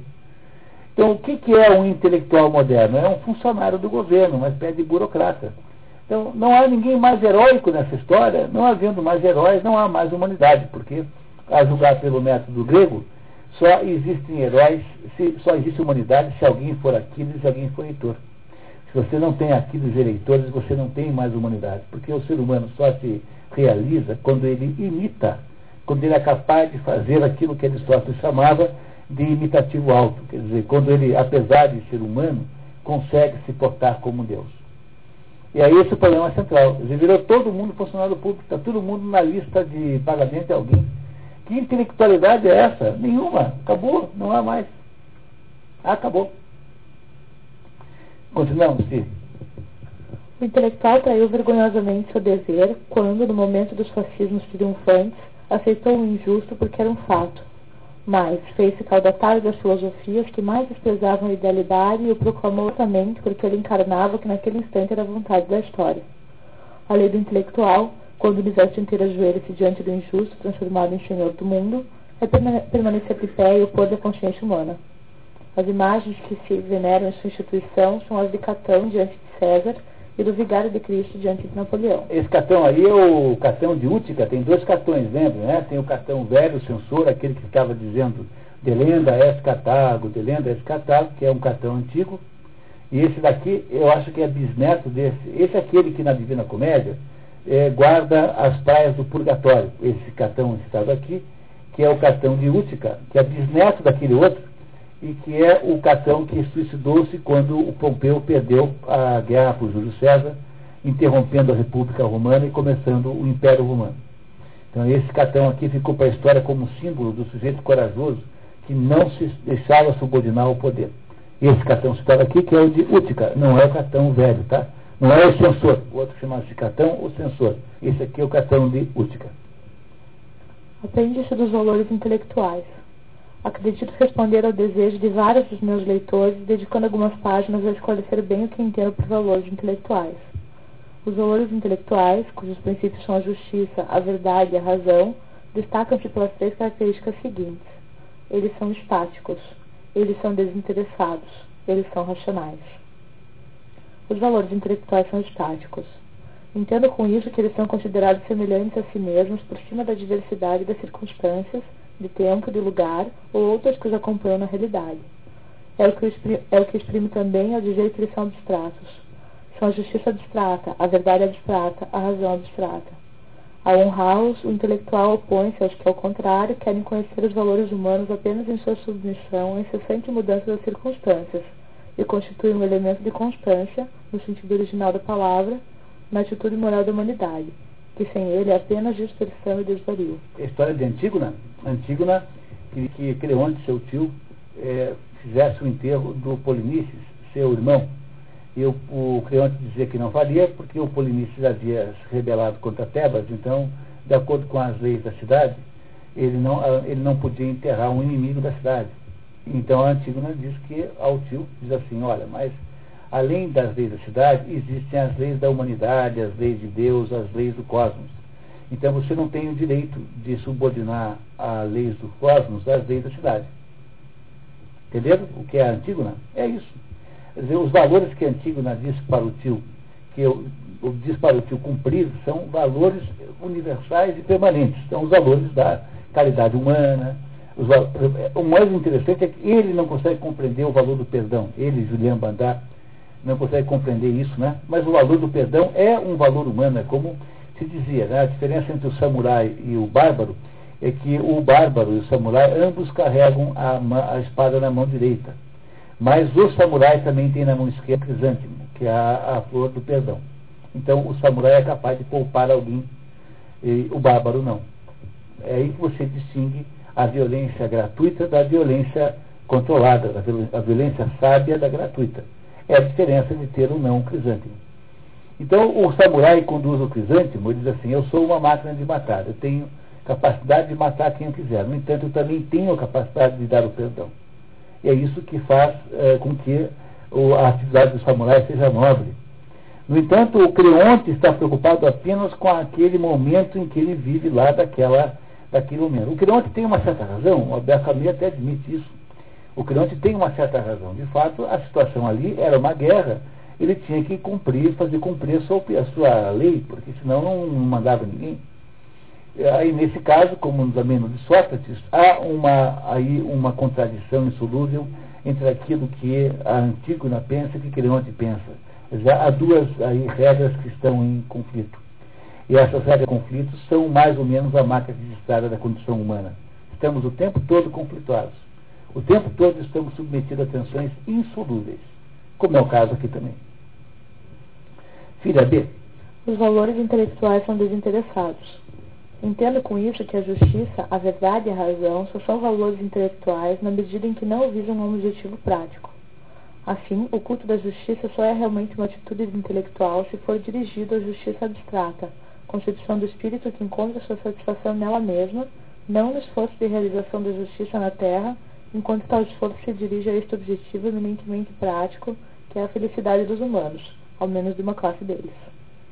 Esse esforço será tanto menos objeto de um culto intelectual, quanto ele transgride necessariamente, ainda que mais ou menos, a justiça absoluta em razão das injustiças que a natureza, e não a sociedade, lhe opõe fundamentalmente. Corolários. Corolários são conclusões necessárias, tá? 1. Um, a atividade artística, enquanto essencialmente desinteressada, enquanto alheia por natureza, como a ciência, a busca do bem, material ou moral, da humanidade, é um valor intelectual. 2. Os que desprezam os bens desse mundo e honram certos valores intelectuais, especialmente a justiça, com a intenção de obter sua salvação, não são intelectuais. 3.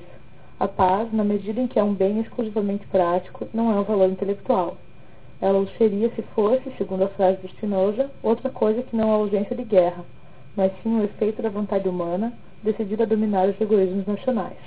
E está aí em latim escrito a mesma coisa, tá?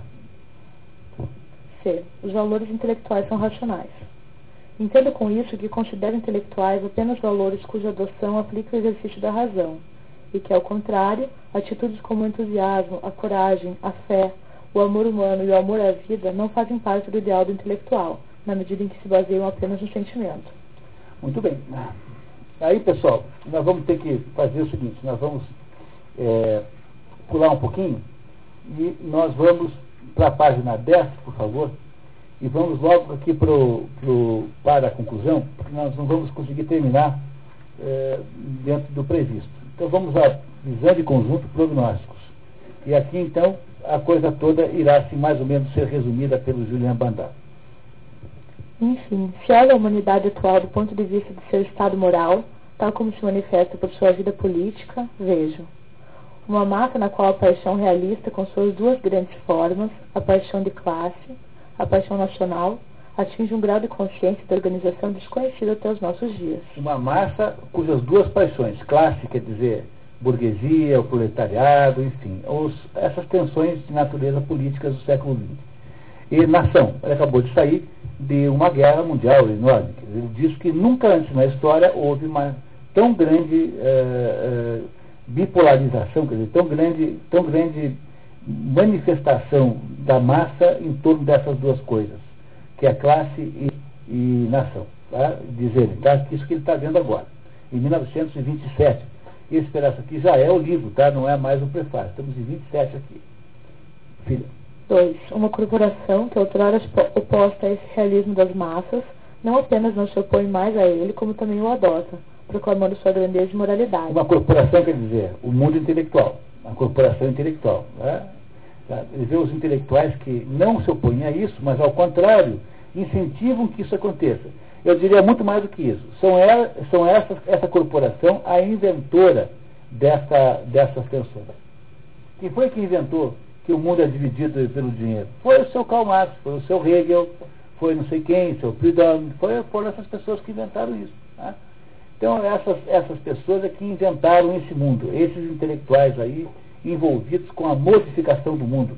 Aqueles que não tiveram tempo para poder pensar o mundo, o sujeito estudou de menos, então como não estudou nada, agora sai por aí tentando mudar o mundo que ele de fato nunca entendeu, porque ele não teve tempo de estudar, que ele tem que mandar fazer o quê?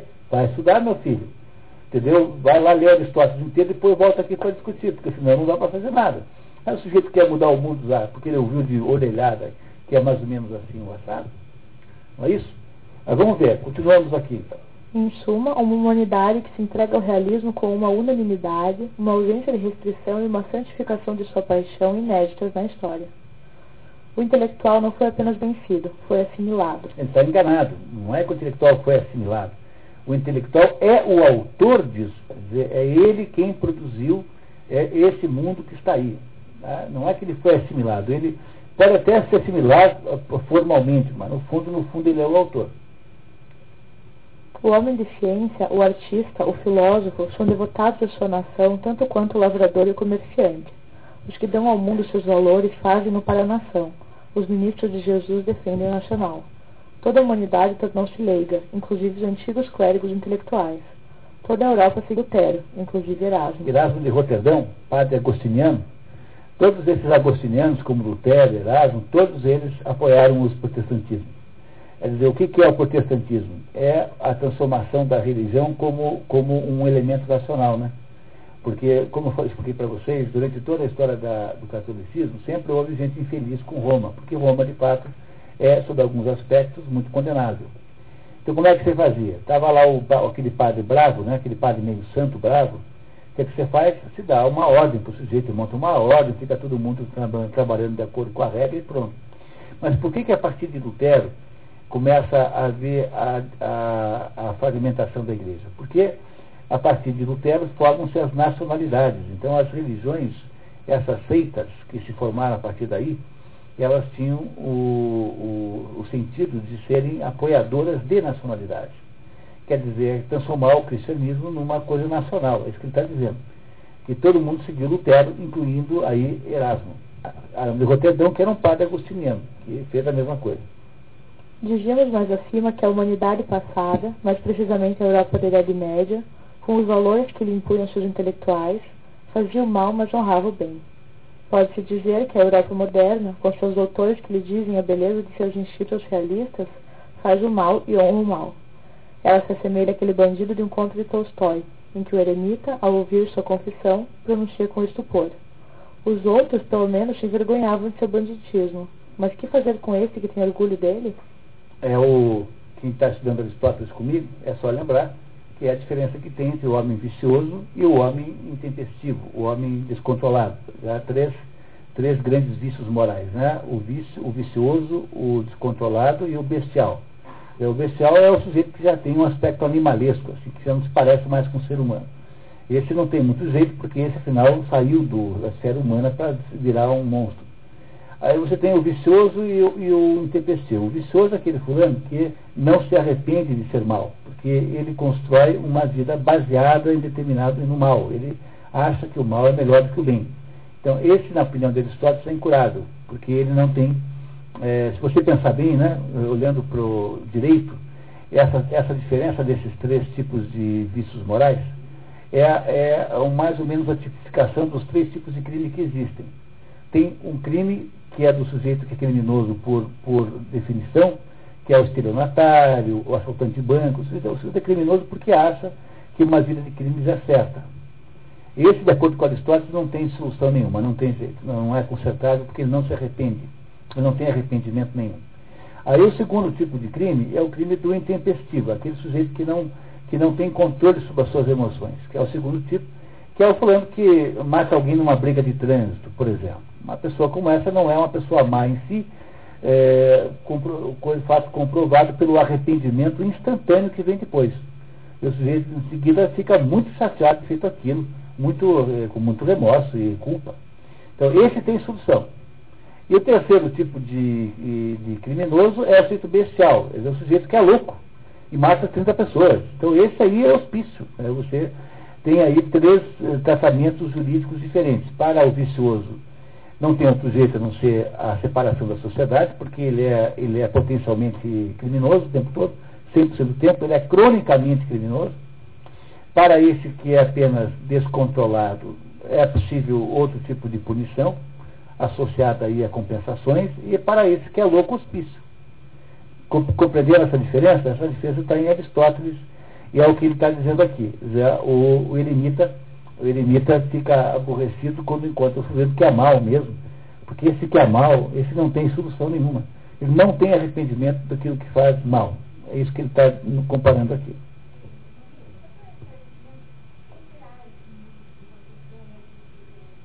É, esse mesmo. Ele acha que o Erasmo de Roterdã, apesar de ser um padre agostiniano católico, mas todos os agostinianos se tornaram dissidente, né? Porque é da natureza do agostinismo ser assim. É, ele acha que o Erasmo de Roterdã apoia de alguma maneira, de outra, exatamente porque ele não explica, apoia de alguma maneira a, a, a essa nacionalização, a, lai, a laicização da religião. Porque o que, é criar uma igreja nacional alemã, luterana? É você laicizar, quer dizer, você, é, é você o que fez o Henrique VIII? O Henrique VIII estava aborrecido, porque o Henrique VIII é um serial killer que estava chateado que a igreja não gostava que ele fosse um serial killer. Então o que, que ele faz? Ele pega e subordina a igreja, criando, transformando a igreja anglicana numa igreja oficial, subordina o quê? Subordina a religião aos interesses do Estado, porque ele só queria era conseguir ter um filho homem, nem que tivesse que casar com 20 mulheres e matar 19 até conseguir ter um filho homem. É, pois é, mas ele ia tentando até conseguir. Mas o que ele queria era subordinar a igreja aos interesses do Estado. É isso que fez Henrique VIII. Todo o protestantismo, no fundo, é isso. Por que, que o Lutero não virou apenas o, o chefe de uma ordem chamada uh, luteranismo, que seria uma ordem é, séria, né? Uma, uma, ordem austera? Por quê? Porque havia tensões políticas no ambiente europeu naquele momento, já era o mundo moderno, que disseram, opa, ainda bem que tem esse padre brigando com Roma, porque agora nós vamos fazer o quê? Vamos fazer independência política daqui de, de Roma. E aí por isso que todos esses protestantismos viraram, na verdade, instrumentos de políticas nacionais. Então, quando você for criticar a Inquisição, lembre que a Inquisição verdadeiramente má foi a Inquisição chamada Santo Ofício, que era espanhola e do mundo moderno, inventada pelos reis católicos, mas não é de modo nenhum um fenômeno medieval. Toda vez que você for falar mal da Idade Média e achar que a Inquisição é um bom argumento para isso, lembre que a Inquisição é, má, verdadeiramente má, é uma Inquisição moderna e não é a Inquisição medieval. Porque o Santo Ofício que era cruel. Ah, é isso? Então, é, essas coisas têm que ser lembradas sempre aí. E o que transformou os luteranismos em movimentos é, de dissidência foi o fato de que eles agora estão subordinados a interesses nacionalistas, de criar as nações europeias modernas.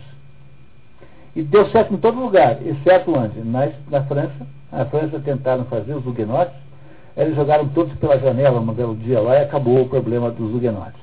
Então a França nunca, a França nunca se transformou num país protestante. Né? Houve, houve tentativa, mas não deu certo. Agora, todos os países do norte se transformaram em países protestantes, exceto a Áustria, que é um país católico, completamente católico. O sul da Alemanha, católico, a Bavária, 100% católico, o mais verdadeiramente católico. Agora, mais para cima, onde havia uma tensão né, menor, quer dizer, uma, uma pressão de Roma menor, tudo virou protestante. Por quê? Por causa dos problemas do catolicismo? Não, porque era, era uma maneira de criar os Estados nacionais. E diz, diz aqui o autor que o Erasmo de Roterdã estava, cumpriu esse mesmo papel. Exatamente porque não sabemos, porque ele apenas mencionou.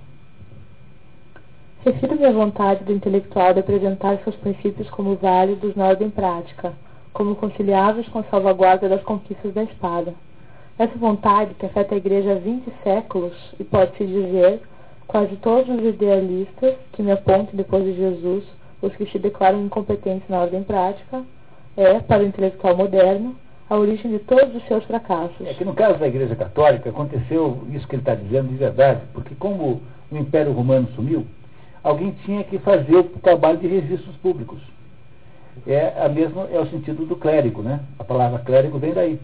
Então a Igreja Católica, durante quase o tempo todo, nos últimos dois mil anos, era a única instituição que tinha uma estruturação é, civil, na verdade. Então, o, durante todo a, a, a, o mundo moderno, houve de fato uma, uma ambiguidade é, entre o mundo de César e o mundo de Deus. Né? Tanto é que o Papa, se vocês repararem bem, tem sempre duas chaves. Tem uma chave dourada e uma prateada na sua uniforme.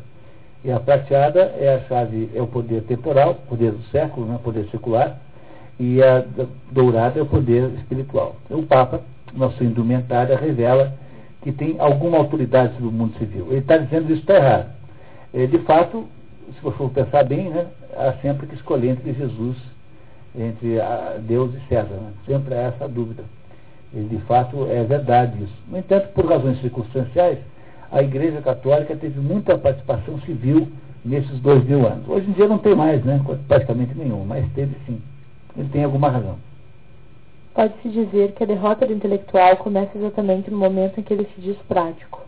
Quando o intelectual afirma não desconhecer os interesses da nação ou das classes estabelecidas, ele é necessariamente vencido, pela simples razão de que é impossível pregar o espiritual e o universal sem minar o edifício cujas fundações são a posse do temporal e a vontade de ser distinto. É aquela velha história do padre modesto, monge de pé no chão, monge descalço, que foi para Roma, e o Papa, hora que viu aquele monge humilde lá, né, foi lá e foi mostrar para ele o, o, a, a, casa papal, que não era o Vaticano naquela época ainda, era antes do Vaticano.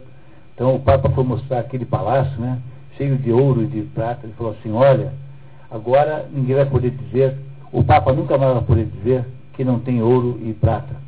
E o velhinho monge falou assim, é em compensação, o Papa nunca mais vai poder dizer, levanta-te e anda. Compreenderam que essa história, ela resume totalmente essa história? Você não pode ser, é, imaginar ter uma vida santa e ao mesmo tempo ter uma vida de banqueiro, assim. Às vezes você pode ser banqueiro, não há nada errado nisso. Mas passar o dia inteiro preocupado em ganhar dinheiro não vai fazer de você uma vida santa.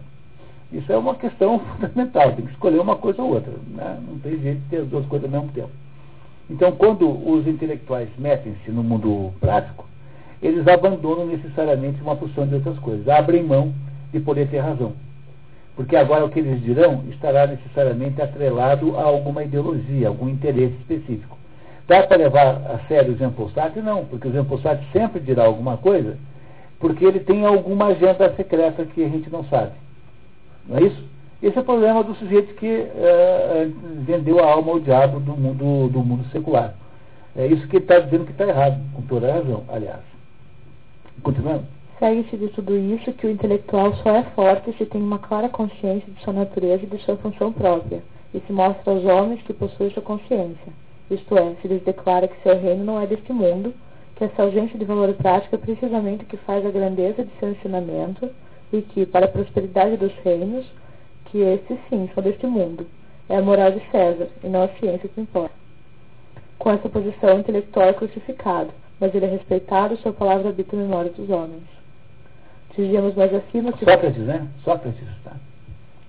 Dizíamos mais acima que o fim lógico desse realismo integral professado pela humanidade atual é a matança mútua organizada das nações ou das classes. Pode-se conceber um outro, que seria, ao contrário, a reconciliação das classes e das nações.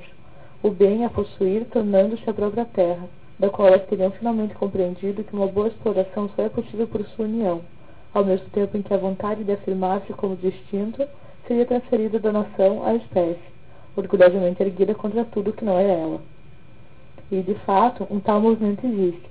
Acima das classes e das nações, existe uma vontade da espécie de se assenhorear das coisas. E quando um ser humano voa em algumas horas de uma ponta da Terra a outra, é toda a raça humana que freme de orgulho e se adora como distinta entre a criação. Está dizendo que a alternativa para um mundo de guerras é uma, uma alternativa de divinização do homem que é a ideia de ver a espécie humana como divina.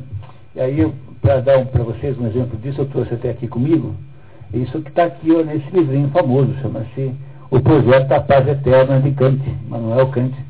O Projeto da Paz Eterna é isso, é um mundo ideal, que é o mundo da ONU, que vem a ser tão grande porcaria quanto esse mundo de briga, que é esse mundo onde aparentemente não há mais conflitos, porque os seres humanos resolveram isso pela gestão né, é pela atuação, pelo, pelo, pelos, é, aí pelas ações concretas aí que a ONU está organizando, de inclusão, não sei o quê, de sustentabilidade, essas coisas. Aqui, ó, tudo isso está em Kant. Quem quiser ler o livro para entender o que é o projeto da ONU do mundo moderno, esse é o livro para você ler. Se você quer entender o que esse pessoal está falando, projeto da paz eterna. Está aqui, Immanuel Kant. Esse é o livro fundamental para compreender essa segunda alternativa, que é tão ruim quanto a primeira. Então vamos ver onde é que ele vai chegar. Acrescentemos que esse imperialismo da espécie é exatamente, no fundo, o que pregam os grandes orientadores da consciência moderna. É o homem, não é a nação ou a classe, o, é, que Nietzsche, Sorel e Bergson exaltam em seu gênio tornar-se o senhor da terra. É, Nietzsche, é, todo mundo sabe quem é, já Sorel é o sujeito perigosíssimo, escreveu um livro chamado Reflexões sobre a Violência, em que uh, ensina como é que você pratica a violência de modo legítimo.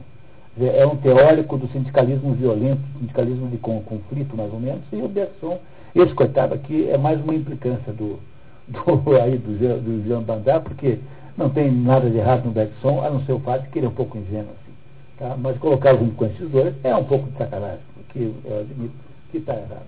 Tá? É a humanidade, e não determinada fração dela, que Auguste Comte convida a mergulhar na consciência de si e a tornar-se, enfim, como objeto de sua religião. Amanhã de manhã tem missa positivista em Curitiba. Você vai lá na missa, tem lá uma igreja, a igreja da humanidade, do positivismo, a humanidade como Deus. Então, há lá uma cerimônia, todo domingo tem, aí em Curitiba, missa positivista, da, aí da igreja positivista, cujo Deus é a humanidade. Compreendendo o, o, onde é que você vai quando você tenta fazer o do outro jeito? Essa droga também de divinização do ser humano. Pode-se pensar às vezes que um tal movimento se afirmará cada vez mais e que é por esse caminho que se extinguirão as guerras interhumanas. Isso, projeto de paz perpétua. Por esse caminho, criando a igreja da humanidade que se extinguirá as guerras. Se extinguirão as guerras, né? Está aqui o Kant. chegar-se-á assim a uma fraternidade universal, mas que longe de ser a abolição do espírito de nação com seus apetites e orgulhos, será, ao contrário, a forma suprema dele, a nação chamando-se o homem e o inimigo chamando-se Deus. E a partir de então, unificado em um imenso exército, em uma imensa fábrica, não conhecendo mais senão heroísmos, disciplinas e invenções, desacreditando toda atividade livre e desinteressada, desistindo de pôr o bem para além do mundo real e tendo por Deus somente ela mesma em suas vontades, a humanidade alcançará grandes realizações, quero dizer, um domínio realmente grandioso sobre a matéria que a cerca, uma consciência realmente satisfeita com seu poder e sua grandeza. E a história sorrirá de pensar que Sócrates e Jesus Cristo morreram por essa espécie. E aí acabou o livro do Julian Sorrel.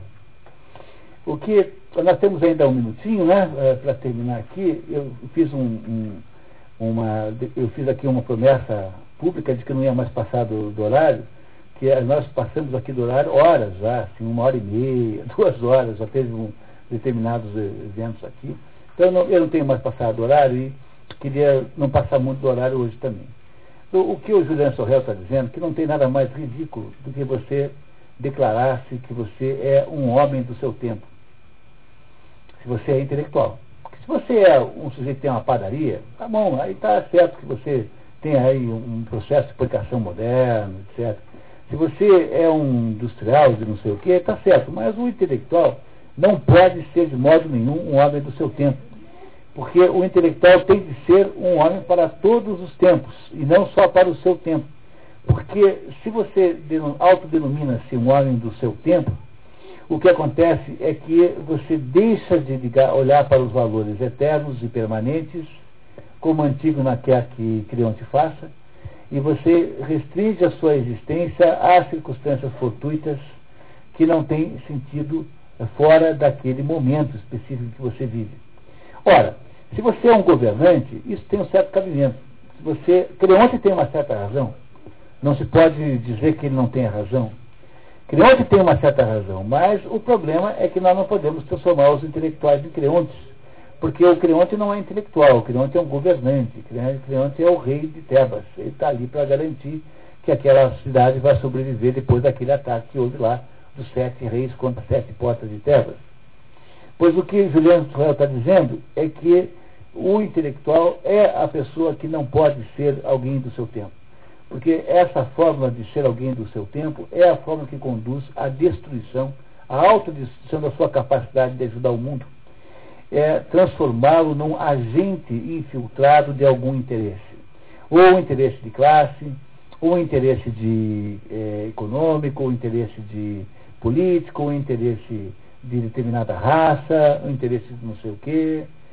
E é apesar dos seus exageros e talvez da sua insensibilidade a aspectos sentimentais da vida, que me parece que o Julian Bamba de alguma maneira subestima, eu acho que o que ele diz aqui está absolutamente comprovado pelo mundo contemporâneo. Quer dizer, nós destruímos essa categoria chamada intelectual no sentido antigo, para termos apenas agentes de natureza política, econômica, ou seja, pessoas com interesses maiores do que, que o conteúdo daquilo que eles dizem. Na hora em que isso acontece, nós perdemos um patrimônio extraordinário, que é a possibilidade da formação humana. Como disse a vocês que existe uma natural divisão de trabalho na espécie humana, a possibilidade de nós sermos guiados bem por, por alguém depende dessas pessoas existirem. E o problema é que quando a gente faz esse deserto de verdade, esse deserto de sinceridade, que não quer dizer que uma pessoa intelectual não possa eventualmente estar errado, enganado, pode. Mas esta transformação, essa instrumentalização da atividade intelectual numa atividade de apoio de interesse de grupos e de determinadas facções é a maior desastre que o mundo moderno já eh, teve. E, vou pensar bem, ele é muito parecido com o, o sentido da decadência geral das coisas, ou seja, que é sair do mundo abstrato e ir para cada vez para um mundo mais material.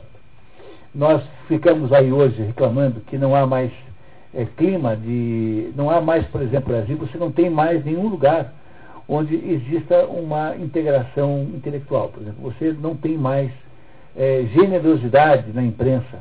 Antigamente, quando o sujeito era um bom escritor, Imagine, tinha lá um escritor na Paraíba, um sujeito que escrevia romances bons, e ele mandava um livro dele, um manuscrito, para um, alguém no Rio, no Rio sempre, porque o Rio era a capital. E a, o sujeito lá mandava para o jornal, mandava botar uma nota para apoiar aquele fulano, faziam coisas assim, chamavam um fulano para vir para o Rio, arrumavam para ele um emprego na, no Ministério da Aviação, sempre na missão da aviação, não sei porquê. E ficava lá o sujeito pelo menos com um empreguinho lá para garantir a vida. E ele aí era ah, mais ou menos generosamente aceito. Essa generosidade desapareceu. E se você mandar o seu livro hoje para um resenhista ou para um crítico literário, ele vai te mandar uma tabela de preço dizendo quanto que ele cobra para falar do seu livro. E as livrarias eram, eram feitas por seres homens, né, de modo geral, pessoas que amavam os livros. O que caracterizava um, um, um livreiro era uma espécie de paixão pelos livros. José Olímpio, por exemplo, foi o maior caso brasileiro. José Olímpio era um fulano do interior de São Paulo que comprou uma biblioteca de um fulano que estava assim muito já velho, chamado Pujol, Alfredo Pujol. E saiu da livraria onde ele era atendente e montou um cerco com aquela biblioteca. Depois, com aquele dinheiro, ele foi para o Rio, e no Rio ele montou a José Olímpio Editora. E ele pegava todos os artistas que estavam pobres, todos os escritores quebrados, que era a maioria, e pagava uma sopa todo dia na Rua do Ouvidor. Então a livraria José Olímpio era um lugar onde todos aqueles escritores que precisavam de alguma ajuda iam lá depois ele pegou um dinheiro no BNDES e montou no, na praia do Botafogo, no Rio, montou uma, um prédio, fez um prédio para a livraria José Olímpio. E o último andar do prédio era um restaurante enorme, todo o último andar, porque ele achava que ele tinha obrigação de dar um almoço aos mais pobres, para o pessoal pobre, que eram os escritores pobres. Pois hoje, se você for num livreiro para botar o seu livro, ele vai dizer, olha, para botar na vitrine custa tanto, para botar na estante nessa posição custa tanto, botar embaixo custa tanto, e assim por diante. De certa maneira, houve uma, uma materialização do mundo, e o mundo ficou muito concreto, assim, muito, é, muito financeiro, muito econômico. E esse é o processo, mais ou menos, de decadência do mundo. Isso não é apenas no âmbito intelectual. No entanto, quando você olha para o mundo intelectual e aplica essa mesma tendência, você repara que o, o processo no mundo intelectual é você deixar de ser Sócrates e dar é, razão crescente ao, ao, ao Cálcides, ou seja, é o Cálcides que venceu, afinal de contas, e não Sócrates. O Sócrates é uma espécie de otário, um sujeito é, da antiga, que não entendeu nada do que aconteceu no mundo. E esse é o problema central. Isso, é, quando a gente fala de que tem uma consequência, mas quando a gente fala que da, da, da função maior do mundo intelectual, que é guiar os outros que não têm tempo de pensar, aqueles envolvidos com a segurança, os envolvidos com a alimentação e todos os outros que estão apoiando. Então, a degeneração do intelectual moderno, que aqui no, no, Brasil, então, tem um grau de gravidade incrivelmente maior, porque aqui, afinal, nós não tínhamos a grande intelectualidade antes, pelo menos não com densidade suficiente, é o maior de todos os desastres. É, isso que nós estamos vendo aqui na tradição dos intelectuais é o maior de todos os desastres do mundo moderno, que é ter transformado o intelectual numa espécie de rentista. Numa espécie de. de lembra do Bart Masterson? O Bart Masterson andava com um cartão de visita que dizia assim: como é que dizia? Dizia assim: é, will, é, have gun, will travel. Paladino, que era assim, have gun, will travel, quer dizer, cartão de, cartão de pistoleiro. Eu tenho uma arma, eu viajo, quer dizer, né, eu, eu posso ser contratado para matar alguém, se você quiser. Pois o intelectual moderno é o, o, o paladino. Have gun, will travel. E a hora que você faz isso, você destrói a possibilidade civilizatória do mundo. Nós não só uh, fizemos isso, como atualmente perdemos até mesmo de vista o que seja o verdadeiro intelectual. Portanto, criamos uma espécie de, de, de, de mercado para todo tipo de picaretagem, porque todos os picaretas são, são capazes de vencer. Porque o, o sistema de anticorpos desapareceu, então é como se fosse AIDS, né? Porque o, o, o corpo não tem capacidade de resistir aos ataques externos. Então, de certo modo, essa doença é muito parecida com a situação do mundo moderno. Dizer, ela, de alguma maneira, reflete ideologicamente isso que nós fizemos no âmbito intelectual. A perda do poder de reação, uh, digamos, uh, de reação, uh, como se diz, de anticorpos, né? reação defensiva contra as bobagens que o mundo é capaz de produzir, porque a nossa mente é capaz de produzir qualquer besteira. Esse é o sentido central desse livro do Julian Bandar, que eu recomendo muito que vocês leiam, porque por mais que a gente tenha feito aqui algum resumo, sempre será menos bom do que o original.